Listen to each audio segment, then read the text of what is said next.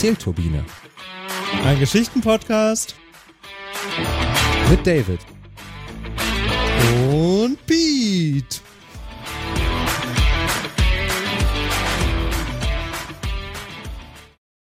Guten Tag, Hallo, wie geht's euch?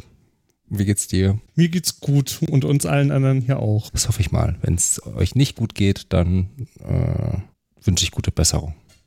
Jetzt fängt er wie eine Drohung an und dann kommt sowas. Wenn es Ja. euch nicht gut geht, ne, hör mal dann aber. Ja, aber da ist mir eingefallen, dass das so diese Bullshit-Tipps sind. Weißt du, so wenn es dir nicht gut geht, so ja, dann mach doch, dass es dir besser geht. Dann lass es dir gut gehen, Mann. Alter. Ja, genau. Geh, geh doch mal ein bisschen in die Sonne. Das hilft, habe ich gehört. Wie ist es bei dir? Tja, okay. Äh, Das Wetter ist scheiße, ne? Aber was willst du machen? Ist schlimm, ne? Man muss sich immer beschweren, so ein bisschen. Man muss immer ein bisschen meckern, wenn einer fragt, wie es einem geht. Kennst du das? Absolut, absolut. Gefühlt hat man Angst davor, einfach zu sagen, ja, mir geht's hervorragend. Und das dann so stehen zu. Ich glaube, das liegt in der Sprache das hört sich im Deutschen noch einfach falsch an. Weißt du, so im Englischen, gerade so US-amerikanisch, kann man, glaube ich, gar nicht anderes sagen als irgendwie awesome. Das ist so natürlich im Sprachfluss. Mhm. Und in Deutschland muss auf die Frage, wie geht's dir kommen? Ja, muss ja, ne? Also das ist auch so, natürlich. Im Sprachfluss. Ja, das stimmt. Äh, Ist aber auch vielleicht auch so ein bisschen Lebenseinstellung oder generelle Einstellung. So, weißt du, im, im Angelsächsisch, Sächs, im Angelsächsischen scheint man halt eher einen positiven Ausblick auf die Welt und das Leben zu haben. Und im äh, Germanischen ist man eher grimmig. Liegt vielleicht auch am Wetter. Als Deutscher muss ich natürlich sagen, dass man im Anglo, ja, äh, ne, wie du das so schon gesagt hast, Mhm. In, in, zu völliger Realitätsverweigerung und albernem Enthusiasmus neigt und der Realitätsding im Germanischen viel ausgeprägter ist. Um gleich mal ein negatives Framing hinzulegen. Ja. Lasse dich in dem Glauben, dass das so ist und dass du recht hast. Das wird man doch noch sagen dürfen. Du hast es auch letztens irgendwann selber erzählt, dass das genau so ist und deswegen auch die Deutschen so viel eher Sparbuch besparen und die Angelsachsen Ja. viel eher am Kapitalmarkt investiert sind. Ja, genau. Und die Zukunftspessimisten, gerade Klar. die Deutschen. Kontinentaleuropäer im Allgemeinen eher als der angloamerikanische Raum, aber die Deutschen ganz im Besonderen. Ja, natürlich. Sieht man ja auch daran an dem, was wir Hamster kaufen und was andere Hamster kaufen. Das ist so traurig. Ja, Oh Wir ja, also ich habe mich so geschämt. werden bei uns werden irgendwie Toilettenpapier und Nudeln gehamster kauft und die Franzosen kaufen Rotwein, Kippen und Kondome. Das, Ja, großartig. Ich finde, die haben es auch mehr raus. da weißt du halt direkt so, ja, da würde ich auch Hamster kaufen, bevor mir der Rotwein alle. Ach, ernsthaft, Klopapier, Hamster. Ähm. Ja. Ja. Ja, das war gut. Das äh, hat es gezeigt. Die Italiener haben auch irgendwie witzige Sachen gehamsterkauft. Ich weiß aber nicht mehr genau, was die gehamsterkauft haben. Auf jeden Fall haben alle bessere Sachen gehamsterkauft als wir. Du, das finde ich jetzt einfach so raus, was die Italiener Hamster Weiß gekauft ich, haben. nee, ich glaube nicht. Das war, also vielleicht, keine Ahnung. Aber wahrscheinlich auch Dinge, die generell Spaß machen. Oh ja, aber gut, hier habe ich jetzt, also die erste Überschrift von dem Qualitätsmagazin T-Online Ja. zu der Suche Hamsterkäufe Italien Mhm. ist Hamsterkäufe Italien. Die Nudelregale sind leer. Ja, natürlich, dass da auch Nudeln gekauft werden, ist ja klar. Ich will ja jetzt keine Klischees bedienen, aber ein Durchschnittsitaliener wird wahrscheinlich keine zwei Stunden ohne Nudeln aushalten, sagte er und bediente alle Klischees. Also das verstehe ich ja schon, aber ich glaube, da wurden auch noch dann so Spaßsachen hinterher gekauft. Ja, okay, also aber finde ich jetzt jedenfalls nicht äh, so ohne weiteres Ja. raus. Ja, dann musst du ja auch bedenken, wie dann die Verwendung war. Ne? Also wenn wir Nudeln Hamster kaufen, dann machst du was für irgendwie äh, irgendwelche langweiligen Nudelgerichte und in Italien wird dann irgendwie eine, ein richtig geiles Pastagericht rausgezaubert. Also ich lese hier gerade, dass in der Türkei in der Corona-Krise Eau de Cologne gehamstert wurde. Okay, nun gut. Stilles Wasser in den USA Mhm. im großen Stil. Ja, toll, mehr sagt mir der Artikel nicht. Okay, aber also finden wir nicht raus, aber lustige Sachen wurden gehamster gekauft. Also gut, die Franzosen gewinnen quasi. Auf jeden, also von nach dem, was wir wissen, auf jeden Fall. Ja. So, und nachdem wir jetzt festgestellt haben, dass Rotweinhorten irgendwie schlauer ist als Klopapierhorten, Ja, es ist natürlich auch die Gesamtkombination, ne? Rotwein, Kippen und Kondome. Ja, da hat, da hat jemand eine To-Do-List abgearbeitet, ja. Sie meinen ja, ne? die einen machen halt ihren Weltuntergang mit den drei Artikeln und die anderen halt mit Klopapier und äh, Nudeln. Hefe war irgendwie auch in Deutschland ausverkauft. Ja, weil alle Hipster-Männer äh, zwischen 30 und 40 angefangen haben, Brote zu backen. Es gab eine Milliarde Podcasts über Brot. Ich konnte es nicht mehr hören. Da ich halt bekannterweise keine Podcasts höre, ist das an mir vorbeigegangen. Also ich habe mitgekriegt, dass irgendwie jeder äh, Tom, Dick und Harry angefangen hat, Brot zu backen. Ja, und als sie damit fertig waren, haben sie alle einen Podcast gemacht. Ja, dann kam die Energiekrise und musste sich neue Hobbys suchen. Ja. Weil jetzt kannst du nicht mehr jeden Tag Brot backen. Keine Ahnung, vielleicht kommt jetzt in Deutschland auch der Rotwein und die Kondome raus. Wir haben ja noch Klopapier. Das war ein Hamster. So. es gab da dieses mega geile Video von irgendeinem so holländischen Lageristen, der mitten in alle sammeln Klopapier ein, so ein Video gemacht hat, wie er lachend auf seinem Gabelstapler durch so ein riesiges Lager voller Klopapier fuhr. Der war King in der Zeit. Ja, wahrscheinlich hat er Klopapier unter der Hand vertickt. Fünf Euro die Rolle oder so. Ich habe das noch nicht verstanden mit den Hamsterkäufen, weil ich habe zu jeder Zeit, äh, wenn ich Klopapier kaufen wollte, Klopapier kriegt. Ja, aber du, du bist da halt nicht genug Angstbürger. Also was ich, ich hatte nie die Situation, dass ich kein Klopapier kaufen konnte, als ich Klopapier kaufen wollte. Mhm. Aber ich habe die Situation gesehen, dass Klopapier in einem Supermarkt ausverkauft war. Und jetzt musst du natürlich ordentlich reagieren, nämlich mit Panik und loslaufen und dann so lange Supermärkte durchsuchen, bis du Klopapier findest, weil in dem hättest du es ja gar nicht mehr kaufen können, auch wenn du es nicht haben willst. Das ist völlig irrelevant. Da gab es ja so Tweets und Berichte und so von Leuten, die dann, keine Ahnung, in 30 Supermärkte gefahren sind und überall mehrere Päckchen Klopapier gekauft haben und das dann in der Verwandtschaft verteilt haben und so, weil wer weiß, was noch kommt. Jetzt gerade gab es ja, ja kurz an der einen Stelle eine Knappheit. Da kann man ja jetzt ein bisschen mehr kaufen, als man braucht, also das Tausendfache und dann hat man ja kein Problem, dass man damit die Knappheit erst erzeugt. Ja, aber die Knappheit haben dann ja andere. Also versteht. Ja, okay, das muss man, das natürlich äh, wahr. Das muss man einmal Bei rechnen. Hefe hatte ich das Problem halt wirklich. Da wollte ich Hefe kaufen, weil ich die brauchte für nicht Brotbacken. ja, sondern für irgendwas anderes. Für Bier machen? Zum Beispiel, aber hatte ein Problem, frische Hefe zu kaufen. Also ging nicht. Musste ich in 30 Märkte irgendwie laufen, bis mir dann irgendjemand gesagt hat, ja, wir haben noch Hefe und ich bin bereit, dir zwei Hefewürfel zu verkaufen. Äh, mehr geben wir aktuell nicht raus pro Person. War so, mm, okay. Und dann hast du gesagt, was soll ich mit zwei? Ich brauche nur einen. Ja, wo ungefähr lief das? Also, weil ich, wann braucht man mehr als einen Hefewürfel? Wenn man viel Brot backt? Ja, aber ich dachte bei den ganzen so in der Hipster-Brotbackzeit war Sauerteig so. Ja, aber das war advanced. Das war so, das war so, wo sie dir alle gesagt haben, fangen wir mit dem einen Hefebrot an und Sauerteig machen wir dann in Folge 2. Ja, weil für Sauerteig brauchst du ja eigentlich kaum bis gar keine Hefe, ne? Musst du da nicht auch irgendwie sowas einmal ansetzen in deinem Glas und so? Und du machst einmal so einen Mutterteig und dann so einen Ansatz und den. Der wird dann ein Jahrtausend lang gezüchtet und immer wieder was Ja, genau. Und davon nimmst du halt so. immer wieder was weg und dann tust du wieder was dazu. Äh, und das geht weiter. Aber auch zumindest, also ich hatte einen Kanten, der äh, Brot gebacken hat und das erzählt hat und der meinte dann halt eben auch. Ich erzähle von einem Freund.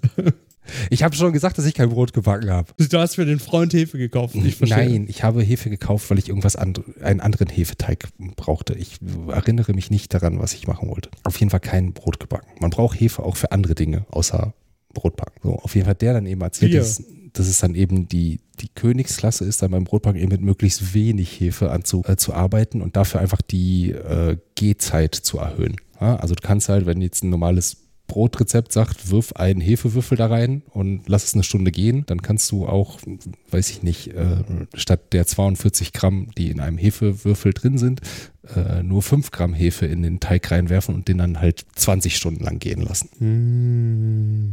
Wie ist das? Hat ja ganz schön viel Vorsprung, wenn er so lange geht. Ja, aber das kriegst du erst gleich hin, weil ja die Hefebakterien dann da irgendwie Zeug machen und sich vermehren und ob du jetzt ne, ganz viel reinwirfst und dann nur kurz wartest oder. Es gab dann auch, wenn ich das, also kann mich gerne jemand korrigieren, wenn es besser weiß, aber ich meine in irgendeinem dieser wilden Podcasts gehört haben, dass das dann auch noch die sozusagen die naturvergorene Variante gab, also Hefebakterien aus der Luft nehmen und gar nichts zugeben. Ja, auch möglich. Angeblich ist es auch besser verträglich bei für so die ganzen Gluten. Menschen. Zumindest wurde mir das berichtet, hat halt nicht wirklich viel Sinn gemacht, weil ob ich jetzt mehr oder weniger Hefe im Teig habe, ändert ja nichts an der Glutenmenge, die da mit drin ist. Aber es wurde mir halt von Leuten berichtet, die halt nicht wirklich glutenintolerant sind. Äh, deswegen. Also nicht die 0,1% der Bevölkerung, die wirklich Probleme kriegen, sondern die 60% der Bevölkerung, die sagen, ich habe das auch. Okay. Ja, die das äh, haben, seit sie in irgendeinem Lifestyle-Magazin gelesen haben, dass äh, Gluten böse sein kann. Also ist es ja halt auch, wenn man halt eine richtige Unverträglichkeit hat. Und jeder Mensch, der diese Unverträglichkeit hat, also wirklich hat, weiß das auch über jeden Zweifel haben, dass das so stattfindet. Wenn man mal ein bisschen pupsen muss, weil man irgendwas glutenhaltiges gegessen hat, ist es halt nicht das. Ja, Leute, die eine richtige Unverträglichkeit haben, fallen halt um, wenn das im selben Raum ist. ja, so ungefähr. Schadet natürlich auch nicht, wenn man jetzt kein Gluten zu sich nehmen möchte. Aber ich fand die Theorie halt einfach wild, als dann jemand meinte, naja, wenn ich weniger Hefe rein tue, dann ist das verträglicher bei Gluten. Ich denke mir nur, hm, ist ja einfach ein Weizeneiweiß, warum hat der Hefeanteil da jetzt? Ich habe keine Ahnung, das macht voll keinen Sinn, aber ich meine, da gibt es ja auch eine große Tradition so. Hey, darf an diesem Tag aus religiösen Gründen kein Tier essen. Ja, dann esse ich halt Fisch, das ist ja kein Tier. Ja, da bin ich voll, das, nee, da bin ich, nee, das ist überhaupt was völlig anderes. Oder ich verstecke das Fleisch in einem Teigmantel, dann sieht es der liebe Gott ja nicht. Ja, das hat früher funktioniert, also das, äh, ich als ja jemand, der mit so religiösen Regeln aufgewachsen ist, äh, das wäre bei uns zu Hause nicht durchgegangen. Also Kohlrouladen hm. hätte am Freitag bei uns, hätte es nicht gegeben. Fisch halt schon, weil äh, Fisch ist halt kein Landtier. Also Fisch ist halt kein Fleisch, ne? Ist ja klar, weiß ja. man noch. Also an der Stelle kann ich auch nur mh, mm, den großartigen Ron Swanson zitieren, der halt sagt, Fisch ist technisch gesehen Gemüse. ist nicht, ähm, ist, äh, ist nicht gerade wie January? Weiß ich nicht. Ist nicht, also ist der Januar nicht einfach so ein Monat für so ziemlich alles? Also irgendwie Dry January, Veganuary, wir machen Sport, Inary. Yeri.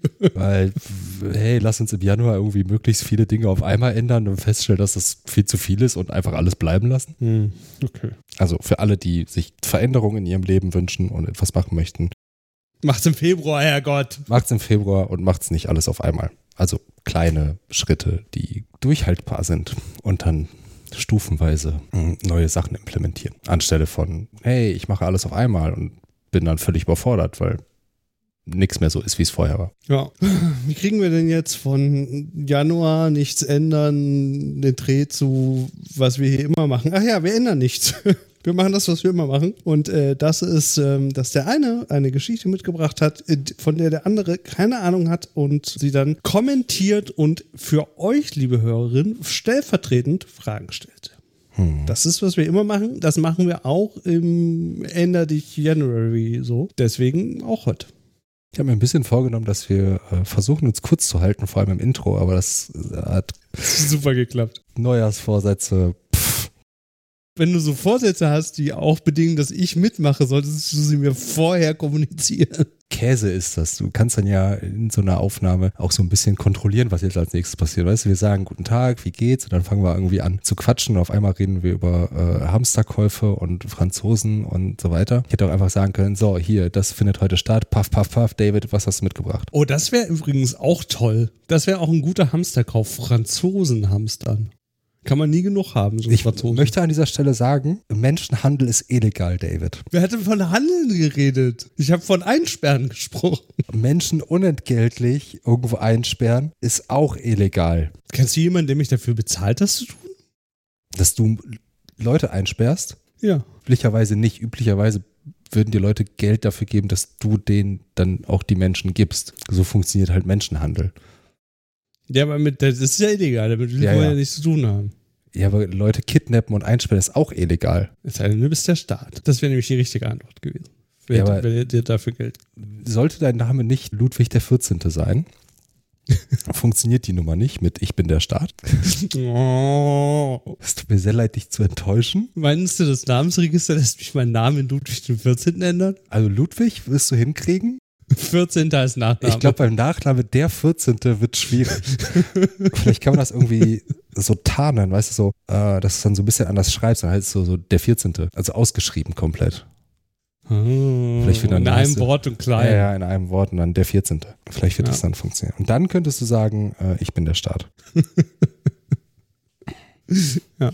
Ich weiß nicht, ob dich das weiterbringt. Also ob man dich. Ja, jetzt kommt er wieder mit so Details. Ja, willst du jetzt dann legal Leute einsperren oder willst du das nicht? Nee, du hast mir jetzt den Floh ins Ohr gesetzt, dass ich dafür auch noch bezahlt werden will.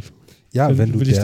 Wenn du jetzt der Staat wärst, könntest du das sein. Also, weil dann könntest du dich ja für alle, wenn du der Staat bist, kannst du dich für alles bezahlen lassen. Das ist ja das Witzige am der Staat sein. Hm. Stimmt, da machen wir was, worauf noch keiner gekommen ist. Wir lassen die Gefangenen dafür bezahlen, dass wir sie gefangen halten. Das kannst du machen. Solange die halt irgendwie Vermögen haben, funktioniert. Wieso? Sonst mache ich ihnen halt Schulden. Gründe ich eine staatliche Bank und schreibe da halt rein, dass die jetzt Schulden da haben. Mm, Ja, dann Dann könntest habe ich, du. eine, dann hab ich eine Deckung, um Währung zu erzeugen aus dem Nichts. Ja, dann könntest du aber auch einfach als Staat äh, die, die Gefangenen sparen und einfach eine Bank gründen und Schulden schreiben.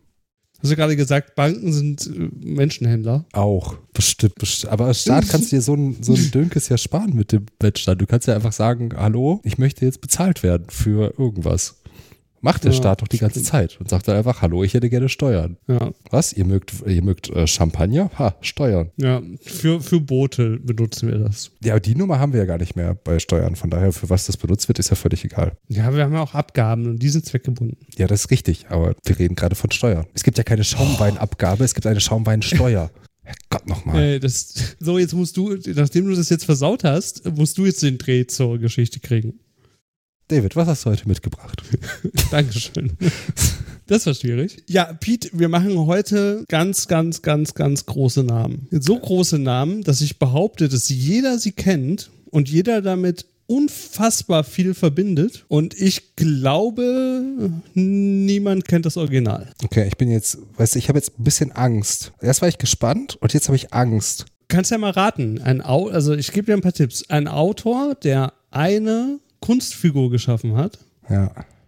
und die beide kennt wirklich jeder. Und ich würde sagen, was so auch Ver Verkaufszahlen angeht, der kann sich eine J.K. Rowling oder der kann sich ein, der kann sich, äh, na, Song of Ice and Fire ist von, wie hieß er noch? George R. R. Martin. George R. R. Martin stellen sich da mal ganz hinten an. Also, es ist ein Autor, ja? Das ist ein Autor. Also sowohl Anzahl als auch Geschlecht hast du damit schon festgelegt. Dann fällt mein erster Tipp raus, was das, den Verkaufsschlager angeht, den du meinst. Man muss jetzt auch noch dazu sagen, dass er, äh, dass der Autor einen gewissen Zeitvorteil hat. Im Vergleich zu den beiden anderen genannten. Also dein, deine Tipps sind unheim, unfassbar scheiße.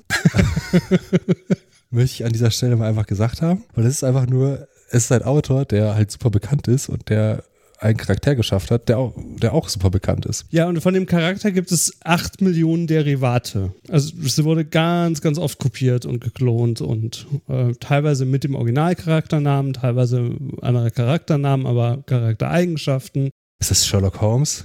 Ja, es ist natürlich, es ist Sherlock Holmes. Ja, das weiß ich aber nicht, weil deine Tipps so gut sind. Ich weiß es nur, weil du Sherlock Holmes magst. Liebe Hörerschaft, wärt ihr mit meinen Tipps auf Sherlock Holmes gekommen? Niemand wäre mit deinen Tipps zu Sherlock Holmes gekommen. Niemand. Oh. Was hättest du denn gebraucht, um auf Sherlock Holmes zu kommen? Und sag jetzt nicht bescheuerter Hut und Pfeife. Das hätte funktioniert. Oder, äh, weiß ich nicht, Natürlich. Detektiv. Aber das ist dann auch wieder zu einfach. Aber dein Tipp war, äh, es ist ein sehr bekannter Name.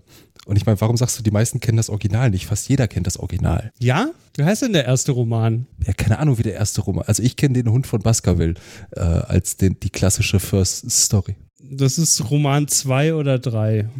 Ja, aber dann kennst du ja trotzdem das Original, auch wenn du erst den zweiten oder dritten Teil gelesen hast. Also, warum ich so eingestiegen bin, ist, es gibt ja äh, Milliarden Sherlock Holmes irgendwas Geschichten. Ich versuche zu raten, welche Geschichte von Sherlock Holmes du mitgebracht hast. Steckst du jetzt in einem Buch nach? Ja. Äh, Das ist ja super geraten. ja, äh, das sind hier. Ich habe schon gesagt, dass das der erste Roman ist. Wenn du jetzt ja, ich weiß es halt nicht, welcher der erste. Ich habe hier so ein Sammelband. ja, The ich würde mal die erste Geschichte nehmen an deiner Stelle. dann wäre aber der Hund von Baskerville 1, 2, 3, 4, 5, das sechste. Ist es A Study in Scarlet? Natürlich ist es eine Study in Scarlet. Ah, perfekt. Ich habe diese Gesamtausgabe hier. Ich habe sie noch nie gelesen. Du solltest es mal tun. Ich glaube, du wirst schwer überrascht sein. Äh, Denn unser Bild, also ich glaube, dass unser, also zumindest war es mein Bild und ich glaube, mir geht es da auch so, von Sherlock Holmes halt geprägt durch tausende von Verfilmungen, Serien und so weiter. Und wenn ich mir, wenn ich an Sherlock Holmes denke, habe ich zwei Dinge im Kopf. Das ein, einmal ist es, ist es die äh, Interpretation von Cumberbatch. Die grandios ist. Mhm. Und zum anderen ist es, ähm, ach scheiße, wie hieß denn der Arzt? Nochmal. Jude Law. Ähm, Nein, der Jude Bitte? Law war bei Robert Downey das ist der Jr. Schauspieler? Watson. Nein. Ja, natürlich ist er Watson. Nicht der, nicht der, nicht der Arzt in der Geschichte. Die, der, äh, die Fernsehserie, wo ein Arzt jede Woche ein neues mysteriöses Monsterrätsel ähm, als House? Krankheit löst. Dr. House. Das Ja. ist ja eine Sherlock Holmes Interpretation.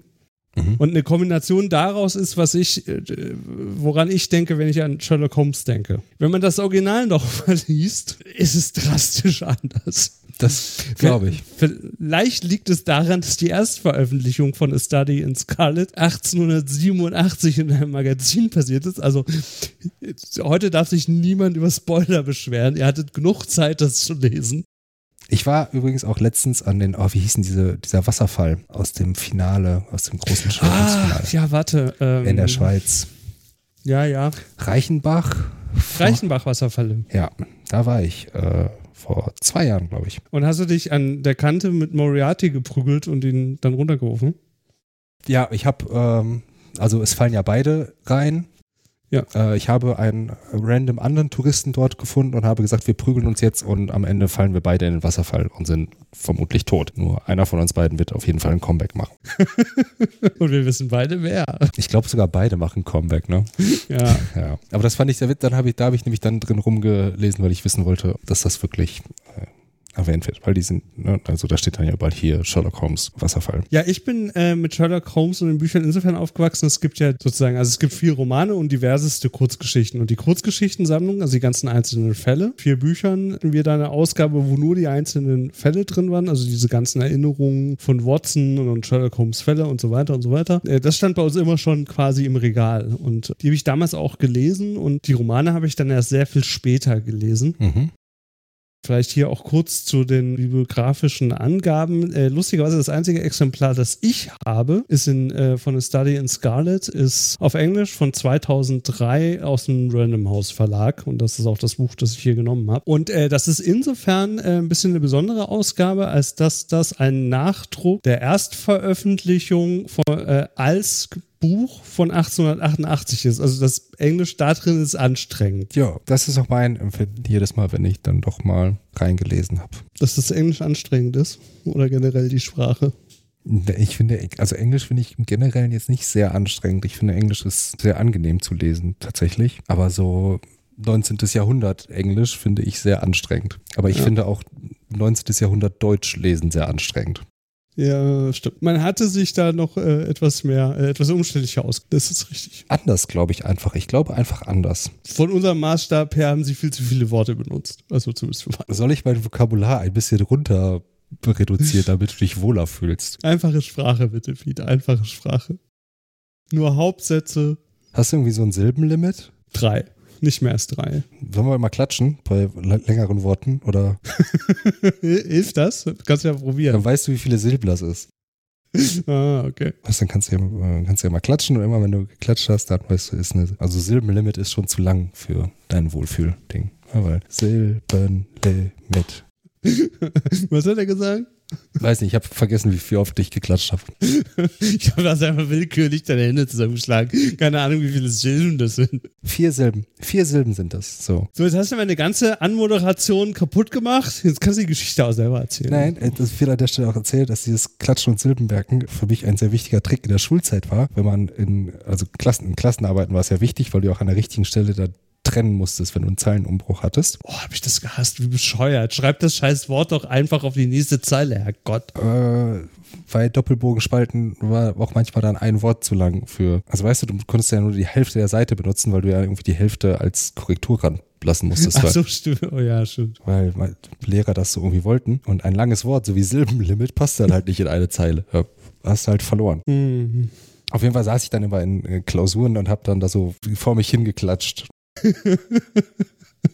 um zu raffen, wie viele Silben das sind. Das wollte ich nochmal äh, erzählt haben. Haben das alle gemacht und der, und der Lehrer hat es aufgenommen und dann hat dann das Klatschkonzert veröffentlicht. Ich habe ja so? nicht wirklich laut, also versucht, möglichst leise zu klatschen, damit ich die anderen nicht störe. Aber ich bin halt nicht damit klargekommen, mir anders die Silbentrennung zu machen. Mhm. Ja, es hat trotzdem für ein Abitur gereicht. Mit Klatschen halt. Starten wir rein. Da du ja ein Connoisseur bist und äh, das Original kennst und so weiter, kannst, kann ich dich ja auch ein bisschen ausfragen. Was heißt denn, ich bin ein Connoisseur? Ein Connoisseur? Was ist, wird das hier für Unterstellung? So ein Quatsch ist es. Ich bin gar keine Gurke. Also ich kenne die Romanvorlagen, also ich glaube, ich habe sie nie gelesen. So. Aber du kennst, äh, Moment, äh?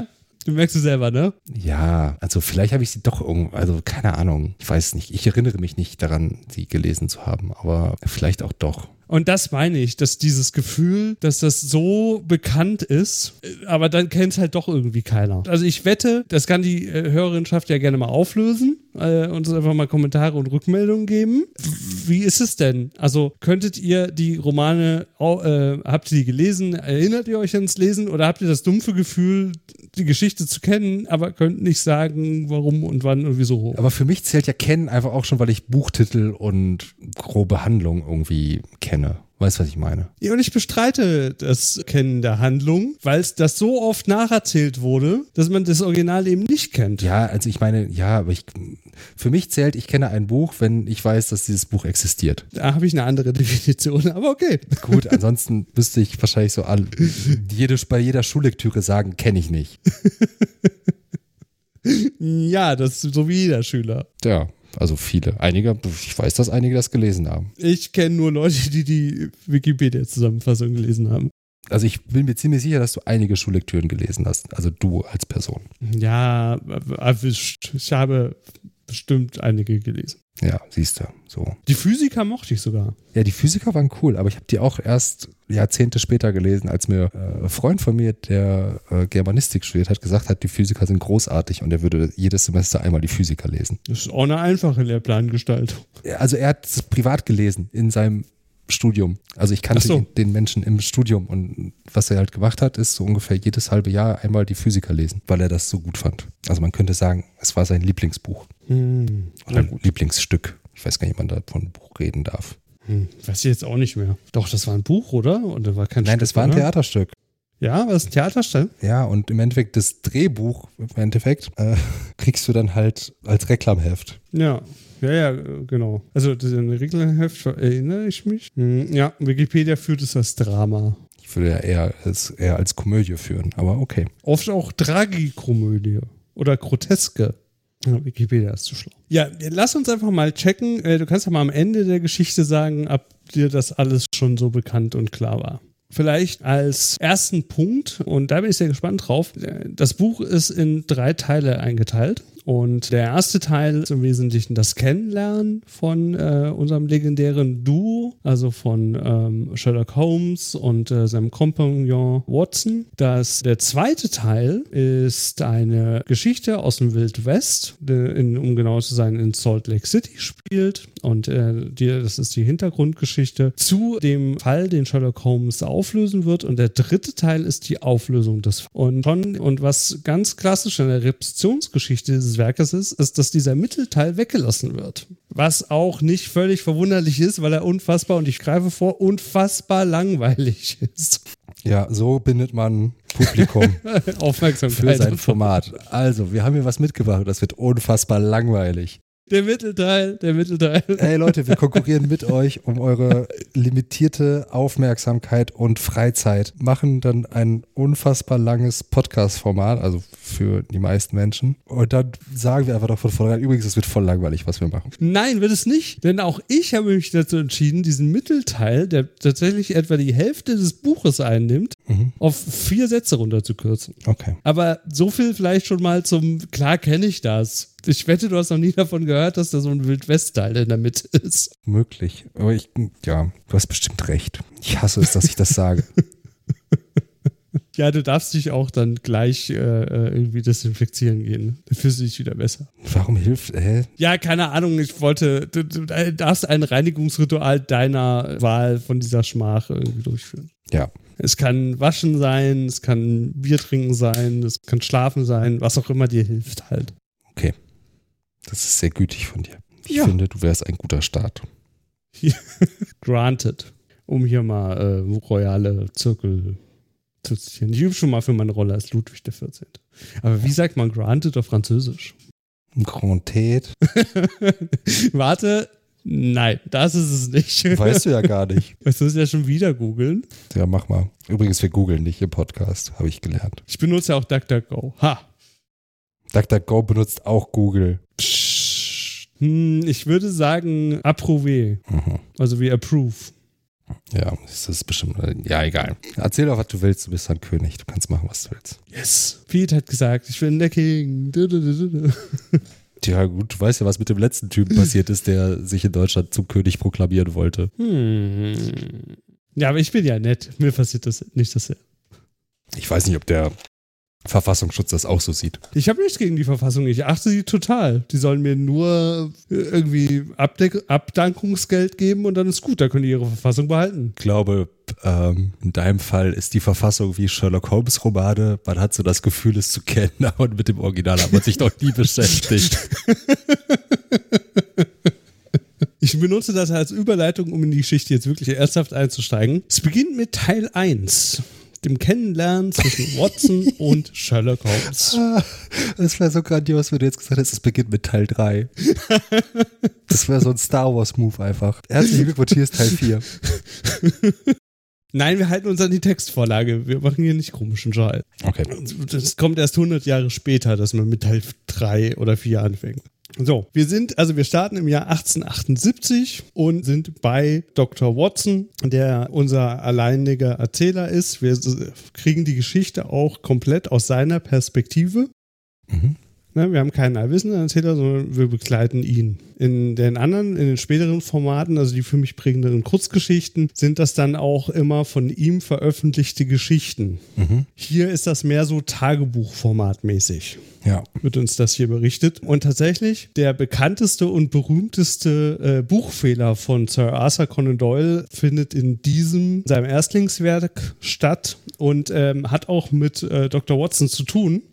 Mhm. Denn ähm, wie du sicherlich weißt, hatte der sich ja äh, als, ähm, als Arzt zur Armee seiner Majestät gemeldet, um genau zu sein, äh, den 5th Northumberland Re äh, Regiment Mhm. und ähm, war dann in Afghanistan im Krieg. Mhm. Äh, ja, hatten die damals auch schon mal. Die Geschichte wiederholt sich an der Stelle.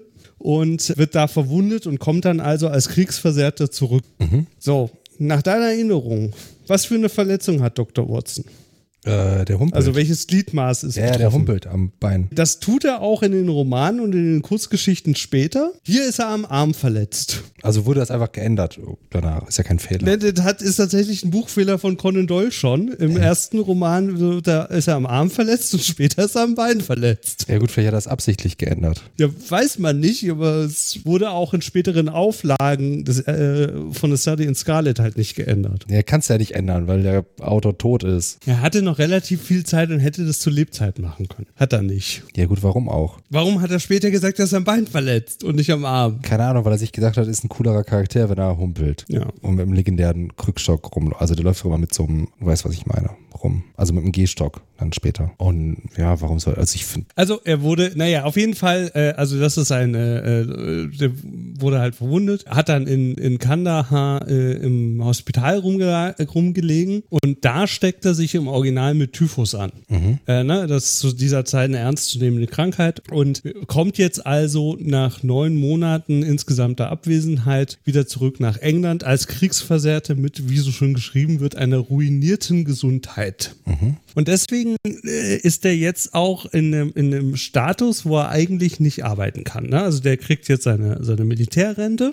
Ist äh, eigentlich, ähm, kommt er quasi, qua, äh, stammt er aus Portsmouth, äh, geht dann aber nach London mit der Begründung, das ist billiger. okay. Nehmen wir mal so hin, kann ich, verstehe ich nicht, aber das ist die, quasi Begründung. Naja, macht ja, mh, macht ja ein bisschen Sinn, weil Portsmouth war damals der wichtigste Hafen in England. Ähm, ja, ob das, ähm, ja gut, aber London ist die Hauptstadt, ist auch damals schon äh, ein deutlich größerer Ballungsraum. Also ich Ja, keine Ahnung. hätte Also, erwartet, dass es da halt teurer ist, aber ja, wer weiß, vielleicht war es halt dann eine größere Stadt, was ich jetzt auch nicht überprüfen kann, aber halt trotzdem günstiger, weil dann nur irgendwie die Hauptstadt war, aber die Action halt dann eben am Hafen gespielt hat. man weiß es nicht, man Nee, weiß aber es halte ich nicht. jetzt für nicht ganz unplausibel. Ne? Also es gibt ja heute auch genug Beispiele für Länder, in denen die Hauptstadt nicht die teuerste und begehrteste und tollste Stadt ist. Aber er ist jetzt halt in der Situation, dass er eigentlich nichts zu tun hat, gesundheitlich auch nicht wirklich was tun kann. Also der ist ständig erschöpft. Ne? Der,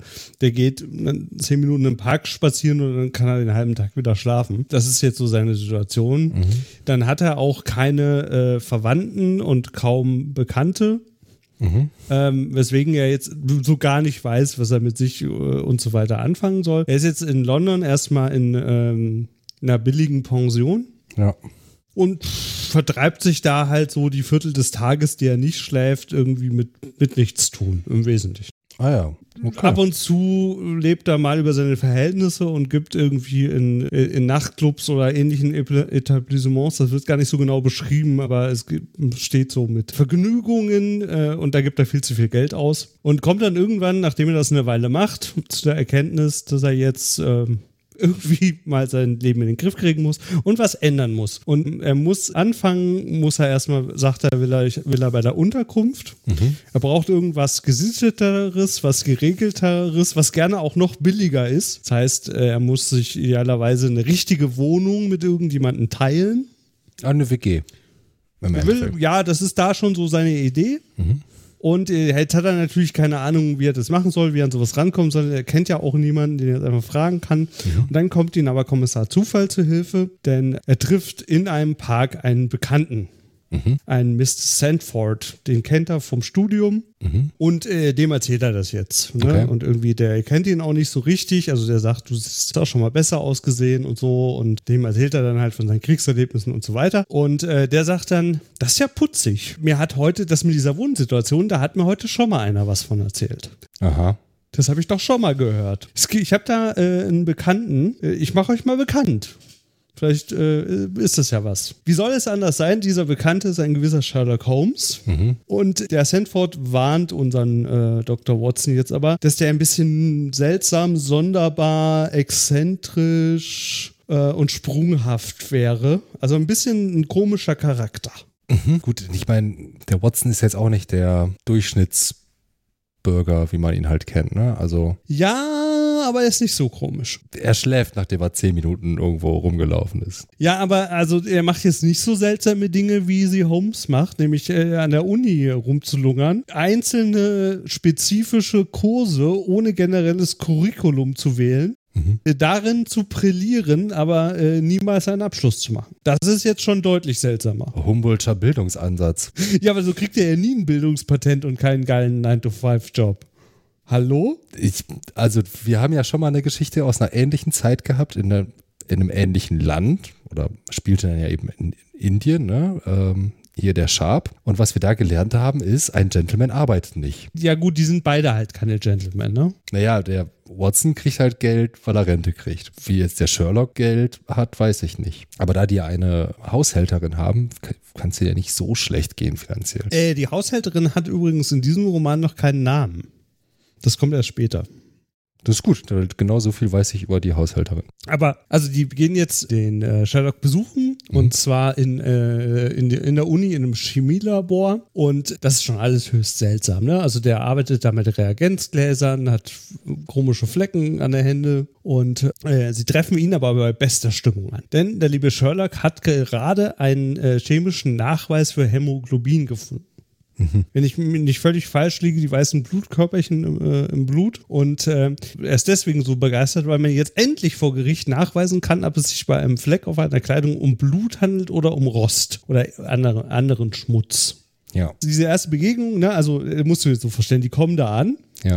Der Sanford stellt die beiden vor. Dabei bei dieser Vorstellung unterbricht Holmes ihn, erzählt äh, Watson direkt mal, dass er aus Afghanistan kam, wie alt er ist und dass äh, er ganz offensichtlich eine Wohnung sucht. Und, äh, und Watson ist einfach nur irritiert und äh, äh fragt ihn dann, äh, was, was er so tut. Und dann erzählt er halt nicht, was er tut, sondern versteht ihn halt absichtlich falsch und erzählt halt, dass er gerade Hämoglobin nachgewiesen hat. Naja, gut, die Frage war, was er tut. Und das hat er ja, also ist schon nicht ganz falsch, was er da antwortet. Nee, nee, falsch ist es nicht, aber das wird uns viel auffallen. Äh, äh, dieser Roman Holmes nimmt Sachen sehr wörtlich oder wie ich sagen würde, versteht Sachen immer so falsch, wie es ihm passt. Ja, aber das würde ich jetzt sagen, ist eine seiner Kerneigenschaften. Du bist bei diesen ganzen sozial inkompatibel Darstellungen, ne? Auch also ich weiß nicht, ob sozial inkompatibel, aber eben dieses, ich nehme die Sachen sehr wörtlich. Und wenn du fragst, was ich tue, dann sage ich dir, was ich tue. Und ich habe halt Hämoglobin nachgewiesen. So, das ist das Ding, was ich mache.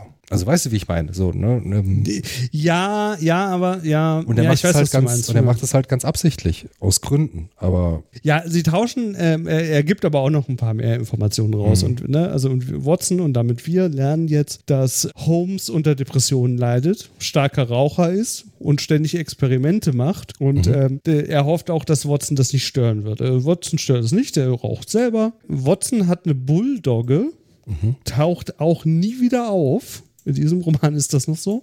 Schläft viel und erträgt keinen Lärm. Jetzt ist Holmes alarmiert. Das ist nicht gut, denn äh, ich spiele ja Geige. Wäre das dann für sie Lärm? Nee, wenn sie gut gespielt hat, ist es eine Labsal.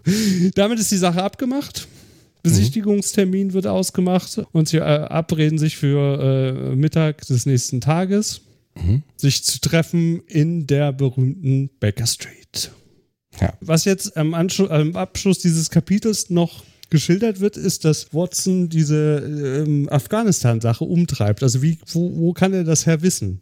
Der Sandford sagt, er hat es ihm nicht erzählt. Und jetzt kommt auch dieser Moment, wo Sherlock Holmes dann immer auf so verrückte Art und Weise einem erklärt, wie er das rausgefunden hat. Und da macht es voll viel Sinn. Ähm, ja, hier wird es noch ein- hier wird's ein bisschen anders vonstatten gehen. Äh, denn das nächste Kapitel heißt Die Wissenschaft der Deduktion.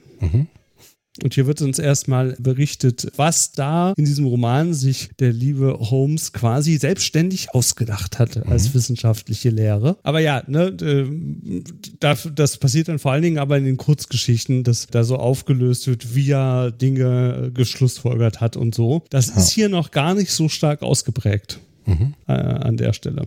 Okay. Bevor es dazu kommt, noch ganz wichtig ist und sozusagen die Grundlage für die Romane und so weiter bildet, ist der Entschluss von Watson, jetzt Holmes als Studienobjekt zu betrachten. Weil er so komisch ist. Und also aufzuschreiben und zu notieren, was er da äh, über diesen Holmes so in Erfahrung bringt. Okay. Hier macht also der Autor einen Punkt daraus, äh, uns zu erläutern, wie es jetzt zu diesen Aufzeichnungen kommt.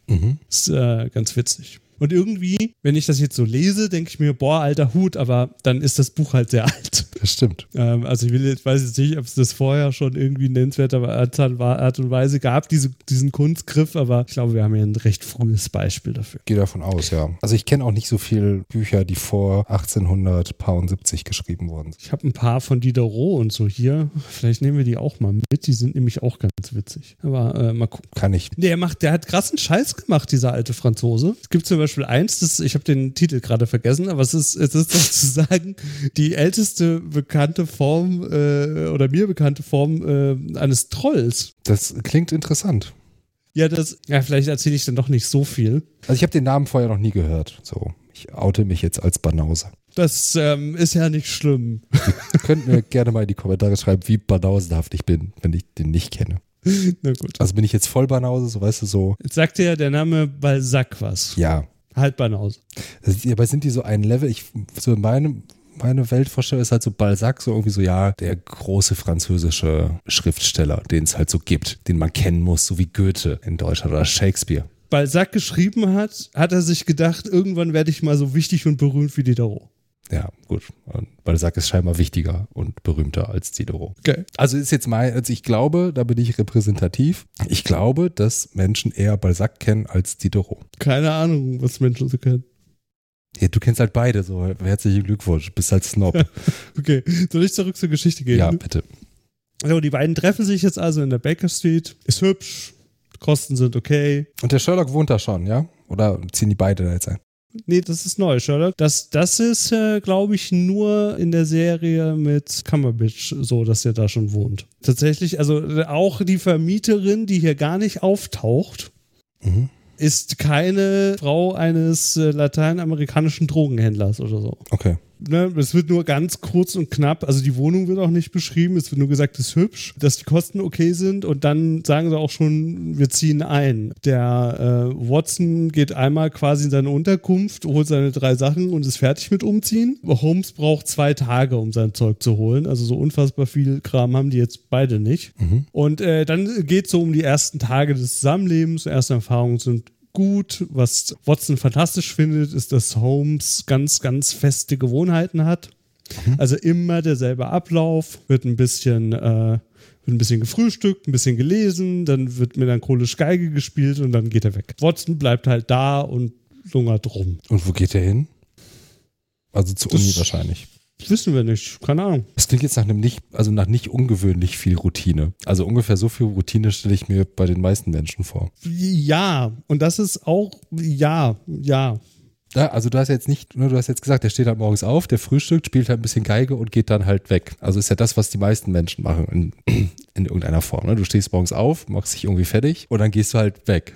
Ja, war jetzt vielleicht kein so gutes Beispiel. Und äh, das ist, wie soll ich das sagen? Das ist immer so bei Holmes, es sei denn, es ist anders. Ich weiß, wie bescheuert das klingt. Weil das ist, da, daraus macht der, macht der liebe Watson jetzt einen Punkt, uns klar zu machen, dass Mhm. der Typ super binär ist. Also entweder er ist total aktiv und macht tausend Experimente und macht tausend Dinge und hat 100 Feuer im Eisen, weil er ständig weg ist und so. Oder liegt eine Woche auf der Chaiselong. Mhm. Hat aber auch dann immer noch seine festen Gewohnheiten. Hm. Und also, und, ne, und besteht auf so Dinge wie, dass die Zeitung richtig geknickt sein muss und so. Also auf eine spezifische Art und Weise. Ganz faszinierend findet Watson ähm, äh, die Bildung, die Holmes äh, so in Gesprächen zeigt. Denn, und äh, das führt jetzt zu dem weiter, was wir an der Uni gehört haben, der kann viele Dinge unfassbar gut. Also der, der kennt irgendwie jede Art von Fleischfresser und kann die Gebisse irgendwie benennen äh, und die Anzahl Zähne und Form und so weiter auseinanderhalten Mhm. kann irgendwie diverse Sorten von Asche unterscheiden, etc., etc., hat aber keine Ahnung, wer zum Teufel eigentlich Premierminister ist und irgendwas mit dem Sonnensystem, dreht sich jetzt die Sonne um die Erde oder andersrum, wer weiß das schon, wen interessiert das auch? Wer braucht denn sowas? Mhm. Und das ist für so ein irgendwie noch dem Universal und das ist, ähm, das ist, was Watson ist. Watson hängt da viel mehr Humboldt an mit dieser universellen Bildung, Mhm. als Holmes das tut. Ne? Also für Watson ist das völlig absurd. Wie kann denn ein gebildeter Mensch des 19. Jahrhunderts nicht irgendwie alle Sternkonstellationen benennen können? Äh, oder, oder halt, weiß ich nicht, äh, äh, den Premierminister halt mit Namen benennen oder so. Ja? Und daran verzweifelt Watson an der Stelle wirklich so ein bisschen und versteht überhaupt nicht, wie das sein kann und wohin das vor allen Dingen führen soll. Und da haben wir so einen viktorianischen Determinismus, den uns Watson hier zeigt. Alles muss klar strukturiert auf ein vorher fest definiertes Ziel zulaufen. Ansonsten ist es sinnlos. Ja. Das ist so der Ansatz, den Watson hier fährt. Davon hat Holmes einfach gar nichts.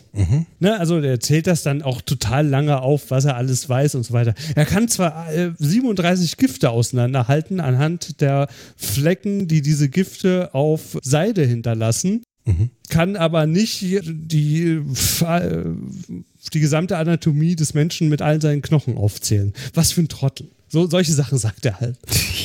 Tja. Was noch ein bisschen irritierend ist und auch diese häusliche Ruhe stört, weil er muss dann immer in sein Schlafzimmer gehen, ist, dass Holmes gesagt hat, ich muss leider hier das Wohnzimmer als, als Arbeitszimmer äh, und Büro benutzen. Und ab und zu kommen dann halt mal Besucher. Ja. Was auch höchst ungehörig ist, diese Besucher sind überhaupt gar keiner sozialen Schicht ordentlich zuzuordnen. Da ist alles dabei. Da sind Händler dabei, da sind Bankiers dabei, da sind Bettler dabei, da sind Arbeiter dabei, da sind, da ist ähm, ein, ein Men Mensch, der immer wieder kommt, namens Lestrade dabei, der ganz offensichtlich äh, Polizist ist. Kann man auch von seiner Uniform sch schlussfolgern. Holmes geht hier immer raus und wenn die dann weg sind, dann kann er auch wieder im Wohnzimmer rumhängen. Was ich mir noch als Random Fact aufgezogen habe, und ich weiß nicht, wann das aus Mode gekommen ist. Die Vermieterin macht übrigens das Frühstück. Das ist hervorragend. Ja, seit wann gibt es das eigentlich nicht mehr? Seit es Großkonzerne gibt. Ich weiß es Die nicht. können auch Frühstück machen. Aber wahrscheinlich scheiße. Na, wieso? Dann können sie halt eine, eine Zweitfirma gründen und sich dann horrende Rechnungen hinterher schieben und damit die Bilanz drücken. Ich habe es ja, glaube ich, schon häufiger erwähnt. Ich, in meinen Augen gewinnen Briten das Frühstück. Die haben das einfach durchgespielt. Da sehe ich jetzt auch, kannst ja gerne einen Gegenvorschlag machen, aber die haben das halt du- durchgespielt und ähm, Vietnam, Suppe zum Frühstück. ja, okay, ist auch gut. Aber Suppe ist nicht immer geil. Eier mit Speck sind Alter, immer natürlich ist Suppe immer geil. unentschieden, eventuell. okay.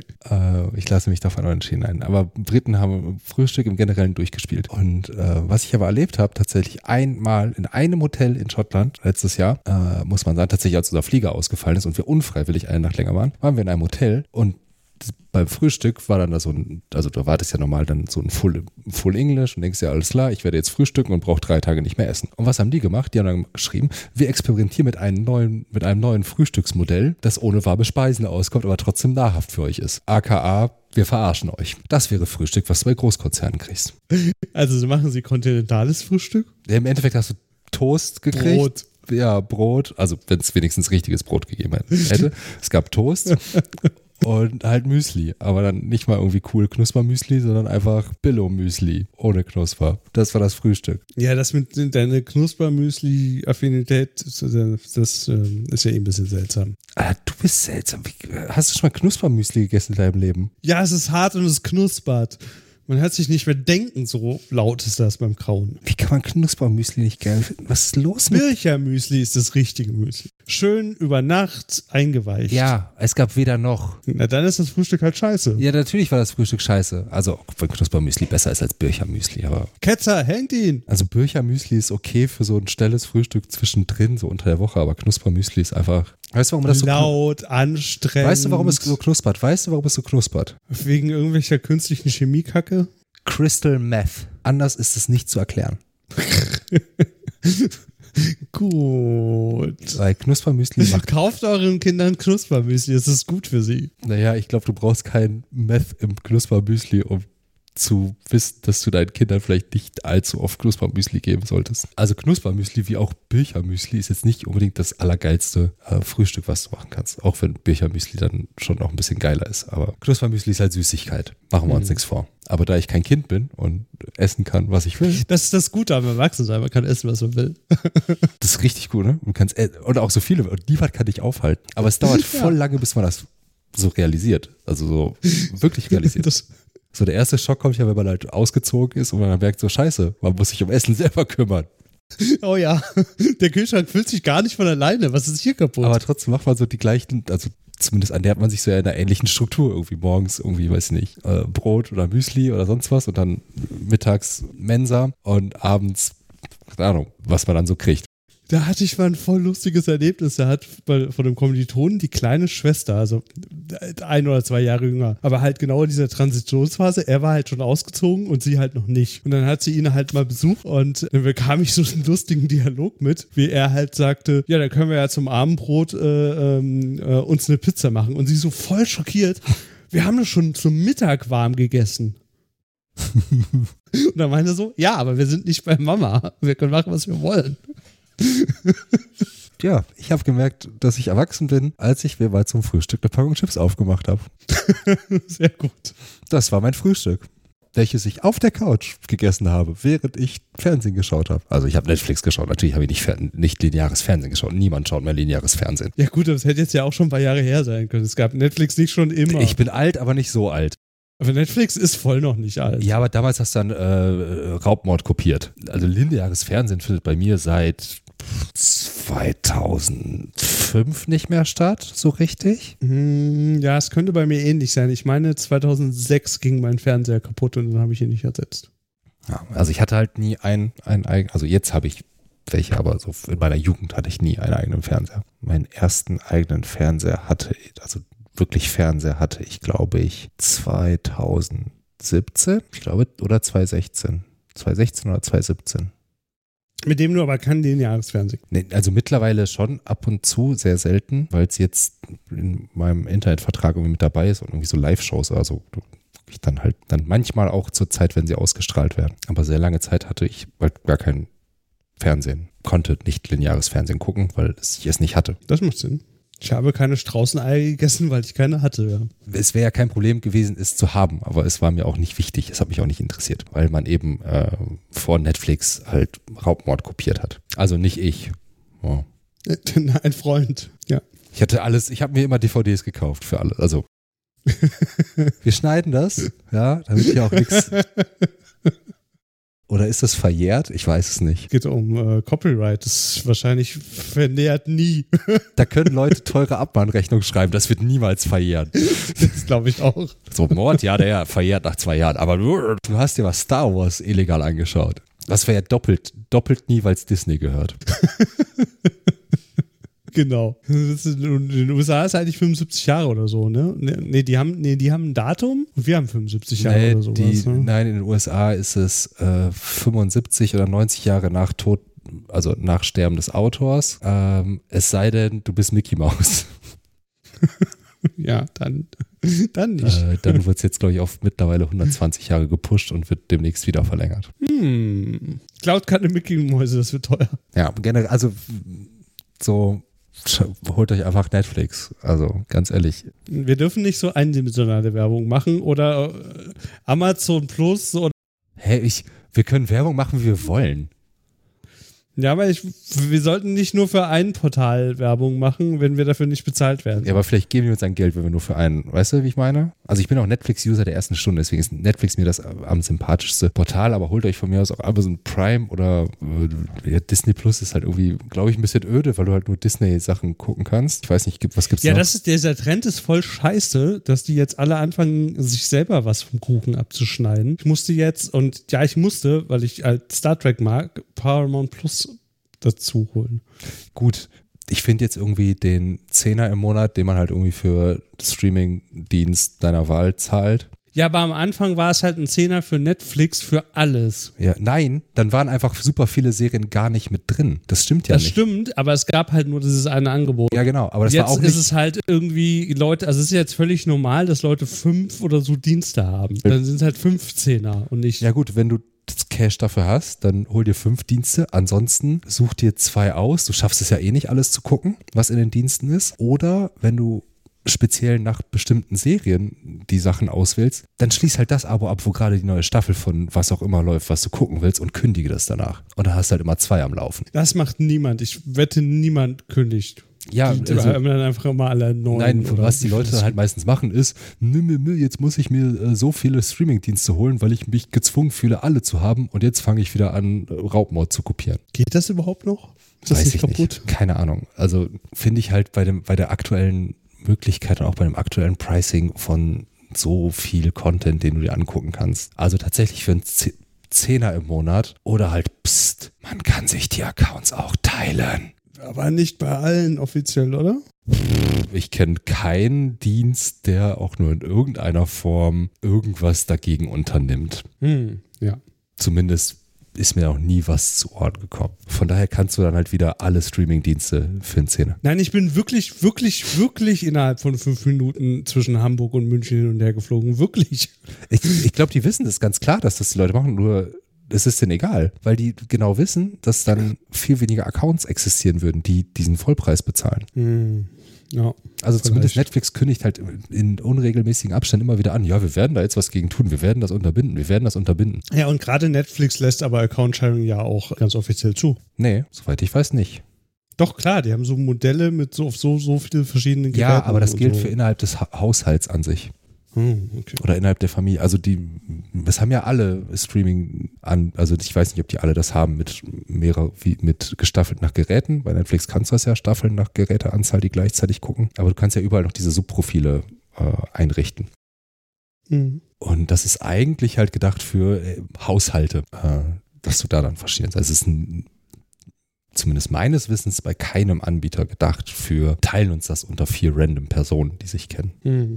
Ja, aber es ist halt eh super, also es ist halt eh super schwierig. Also meine, wie, wie will wir wollen dir nachweisen, dass wir keinen verteilten Haushalt führen? Wir haben als Haushalt halt zwei Wohnungen. Ja, ja ähm, könntest du argumentieren. Ich glaube, im Zweifel würde da einfach Netflix sagen, dann hol dir zwei Accounts. So. Also wenn die es durchsetzen wollen würden. Die müssen es ja nicht nachweisen. Die können ja einfach sagen, wir machen halt, also wir, wir kündigen jetzt deinen Vertrag. Wir wollen nicht mit dir Geschäfte machen. Also die müssen ja keine Begründung dafür liefern. Ja, Also müssen sie halt irgendwie schon, aber können ja sagen, wir gehen davon aus, dass da unzulässiges Sharing besteht und jetzt müsstest du das nachweisen, dass du das mit deinem Haushalt teilst. Keine Ahnung. Ist auch Bums. Also ich find, finde persönlich halt, dass der Streaming-Markt eigentlich ja, sehr gut und äh, preiswert ist, um unendlich viel Content konsumieren zu können. Ja, ich will irgendwie jetzt abbiegen und ranten, dass bestimmte Anbieter bestimmte Dinge, die ich haben will, irgendwie nicht so zur Verfügung stellen, wie ich das haben will.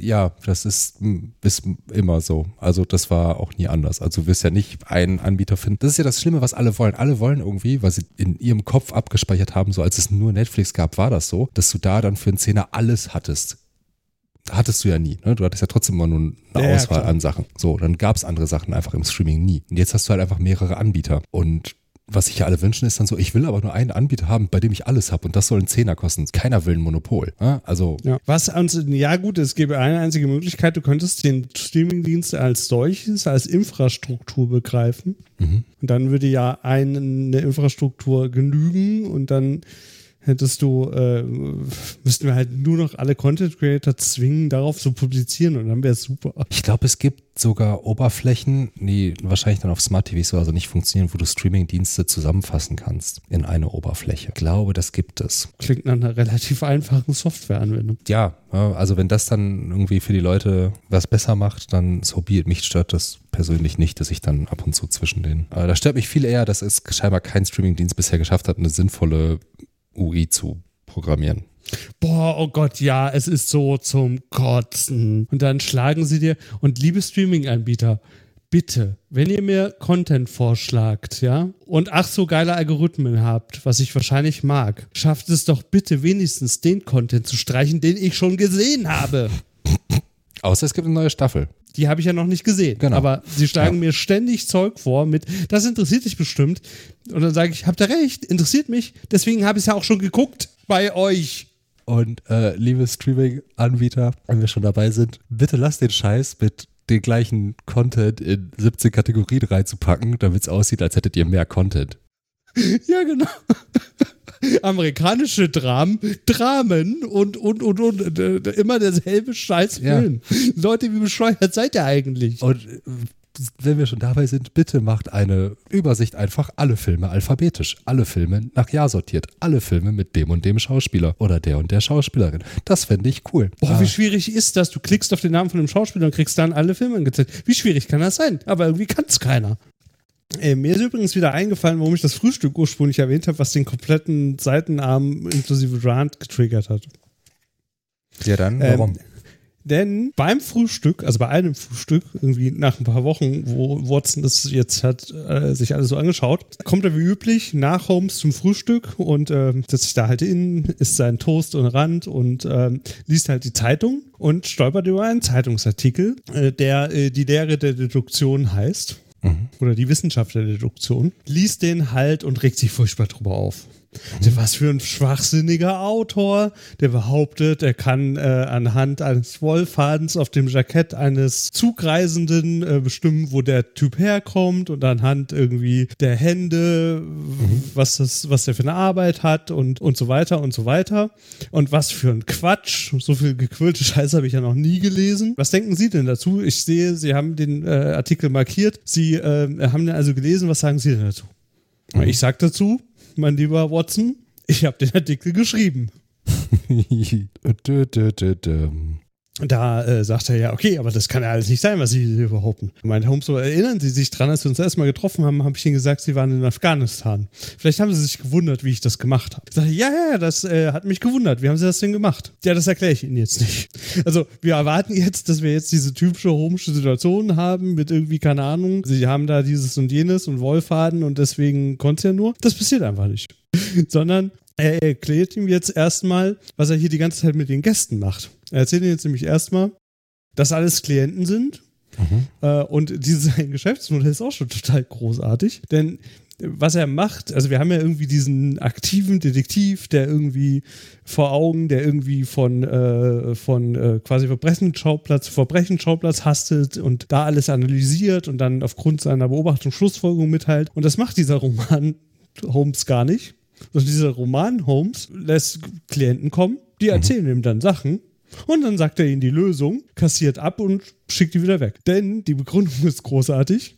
Das Haus verlassen ist voll anstrengend. Ja, wenn du den Fall lösen kannst, ohne das Haus zu verlassen, warum sollst du dann das Haus verlassen? Ja, genau. Ich bin da ganz bei Holmes halt. Homeoffice for life. Ja, er gibt dann auch nach einer Weile so gequält zu, dass er in extremen Ausnahmefällen auch schon mal das Haus verlassen hat, um sich einen Tatort anzusehen. Mhm.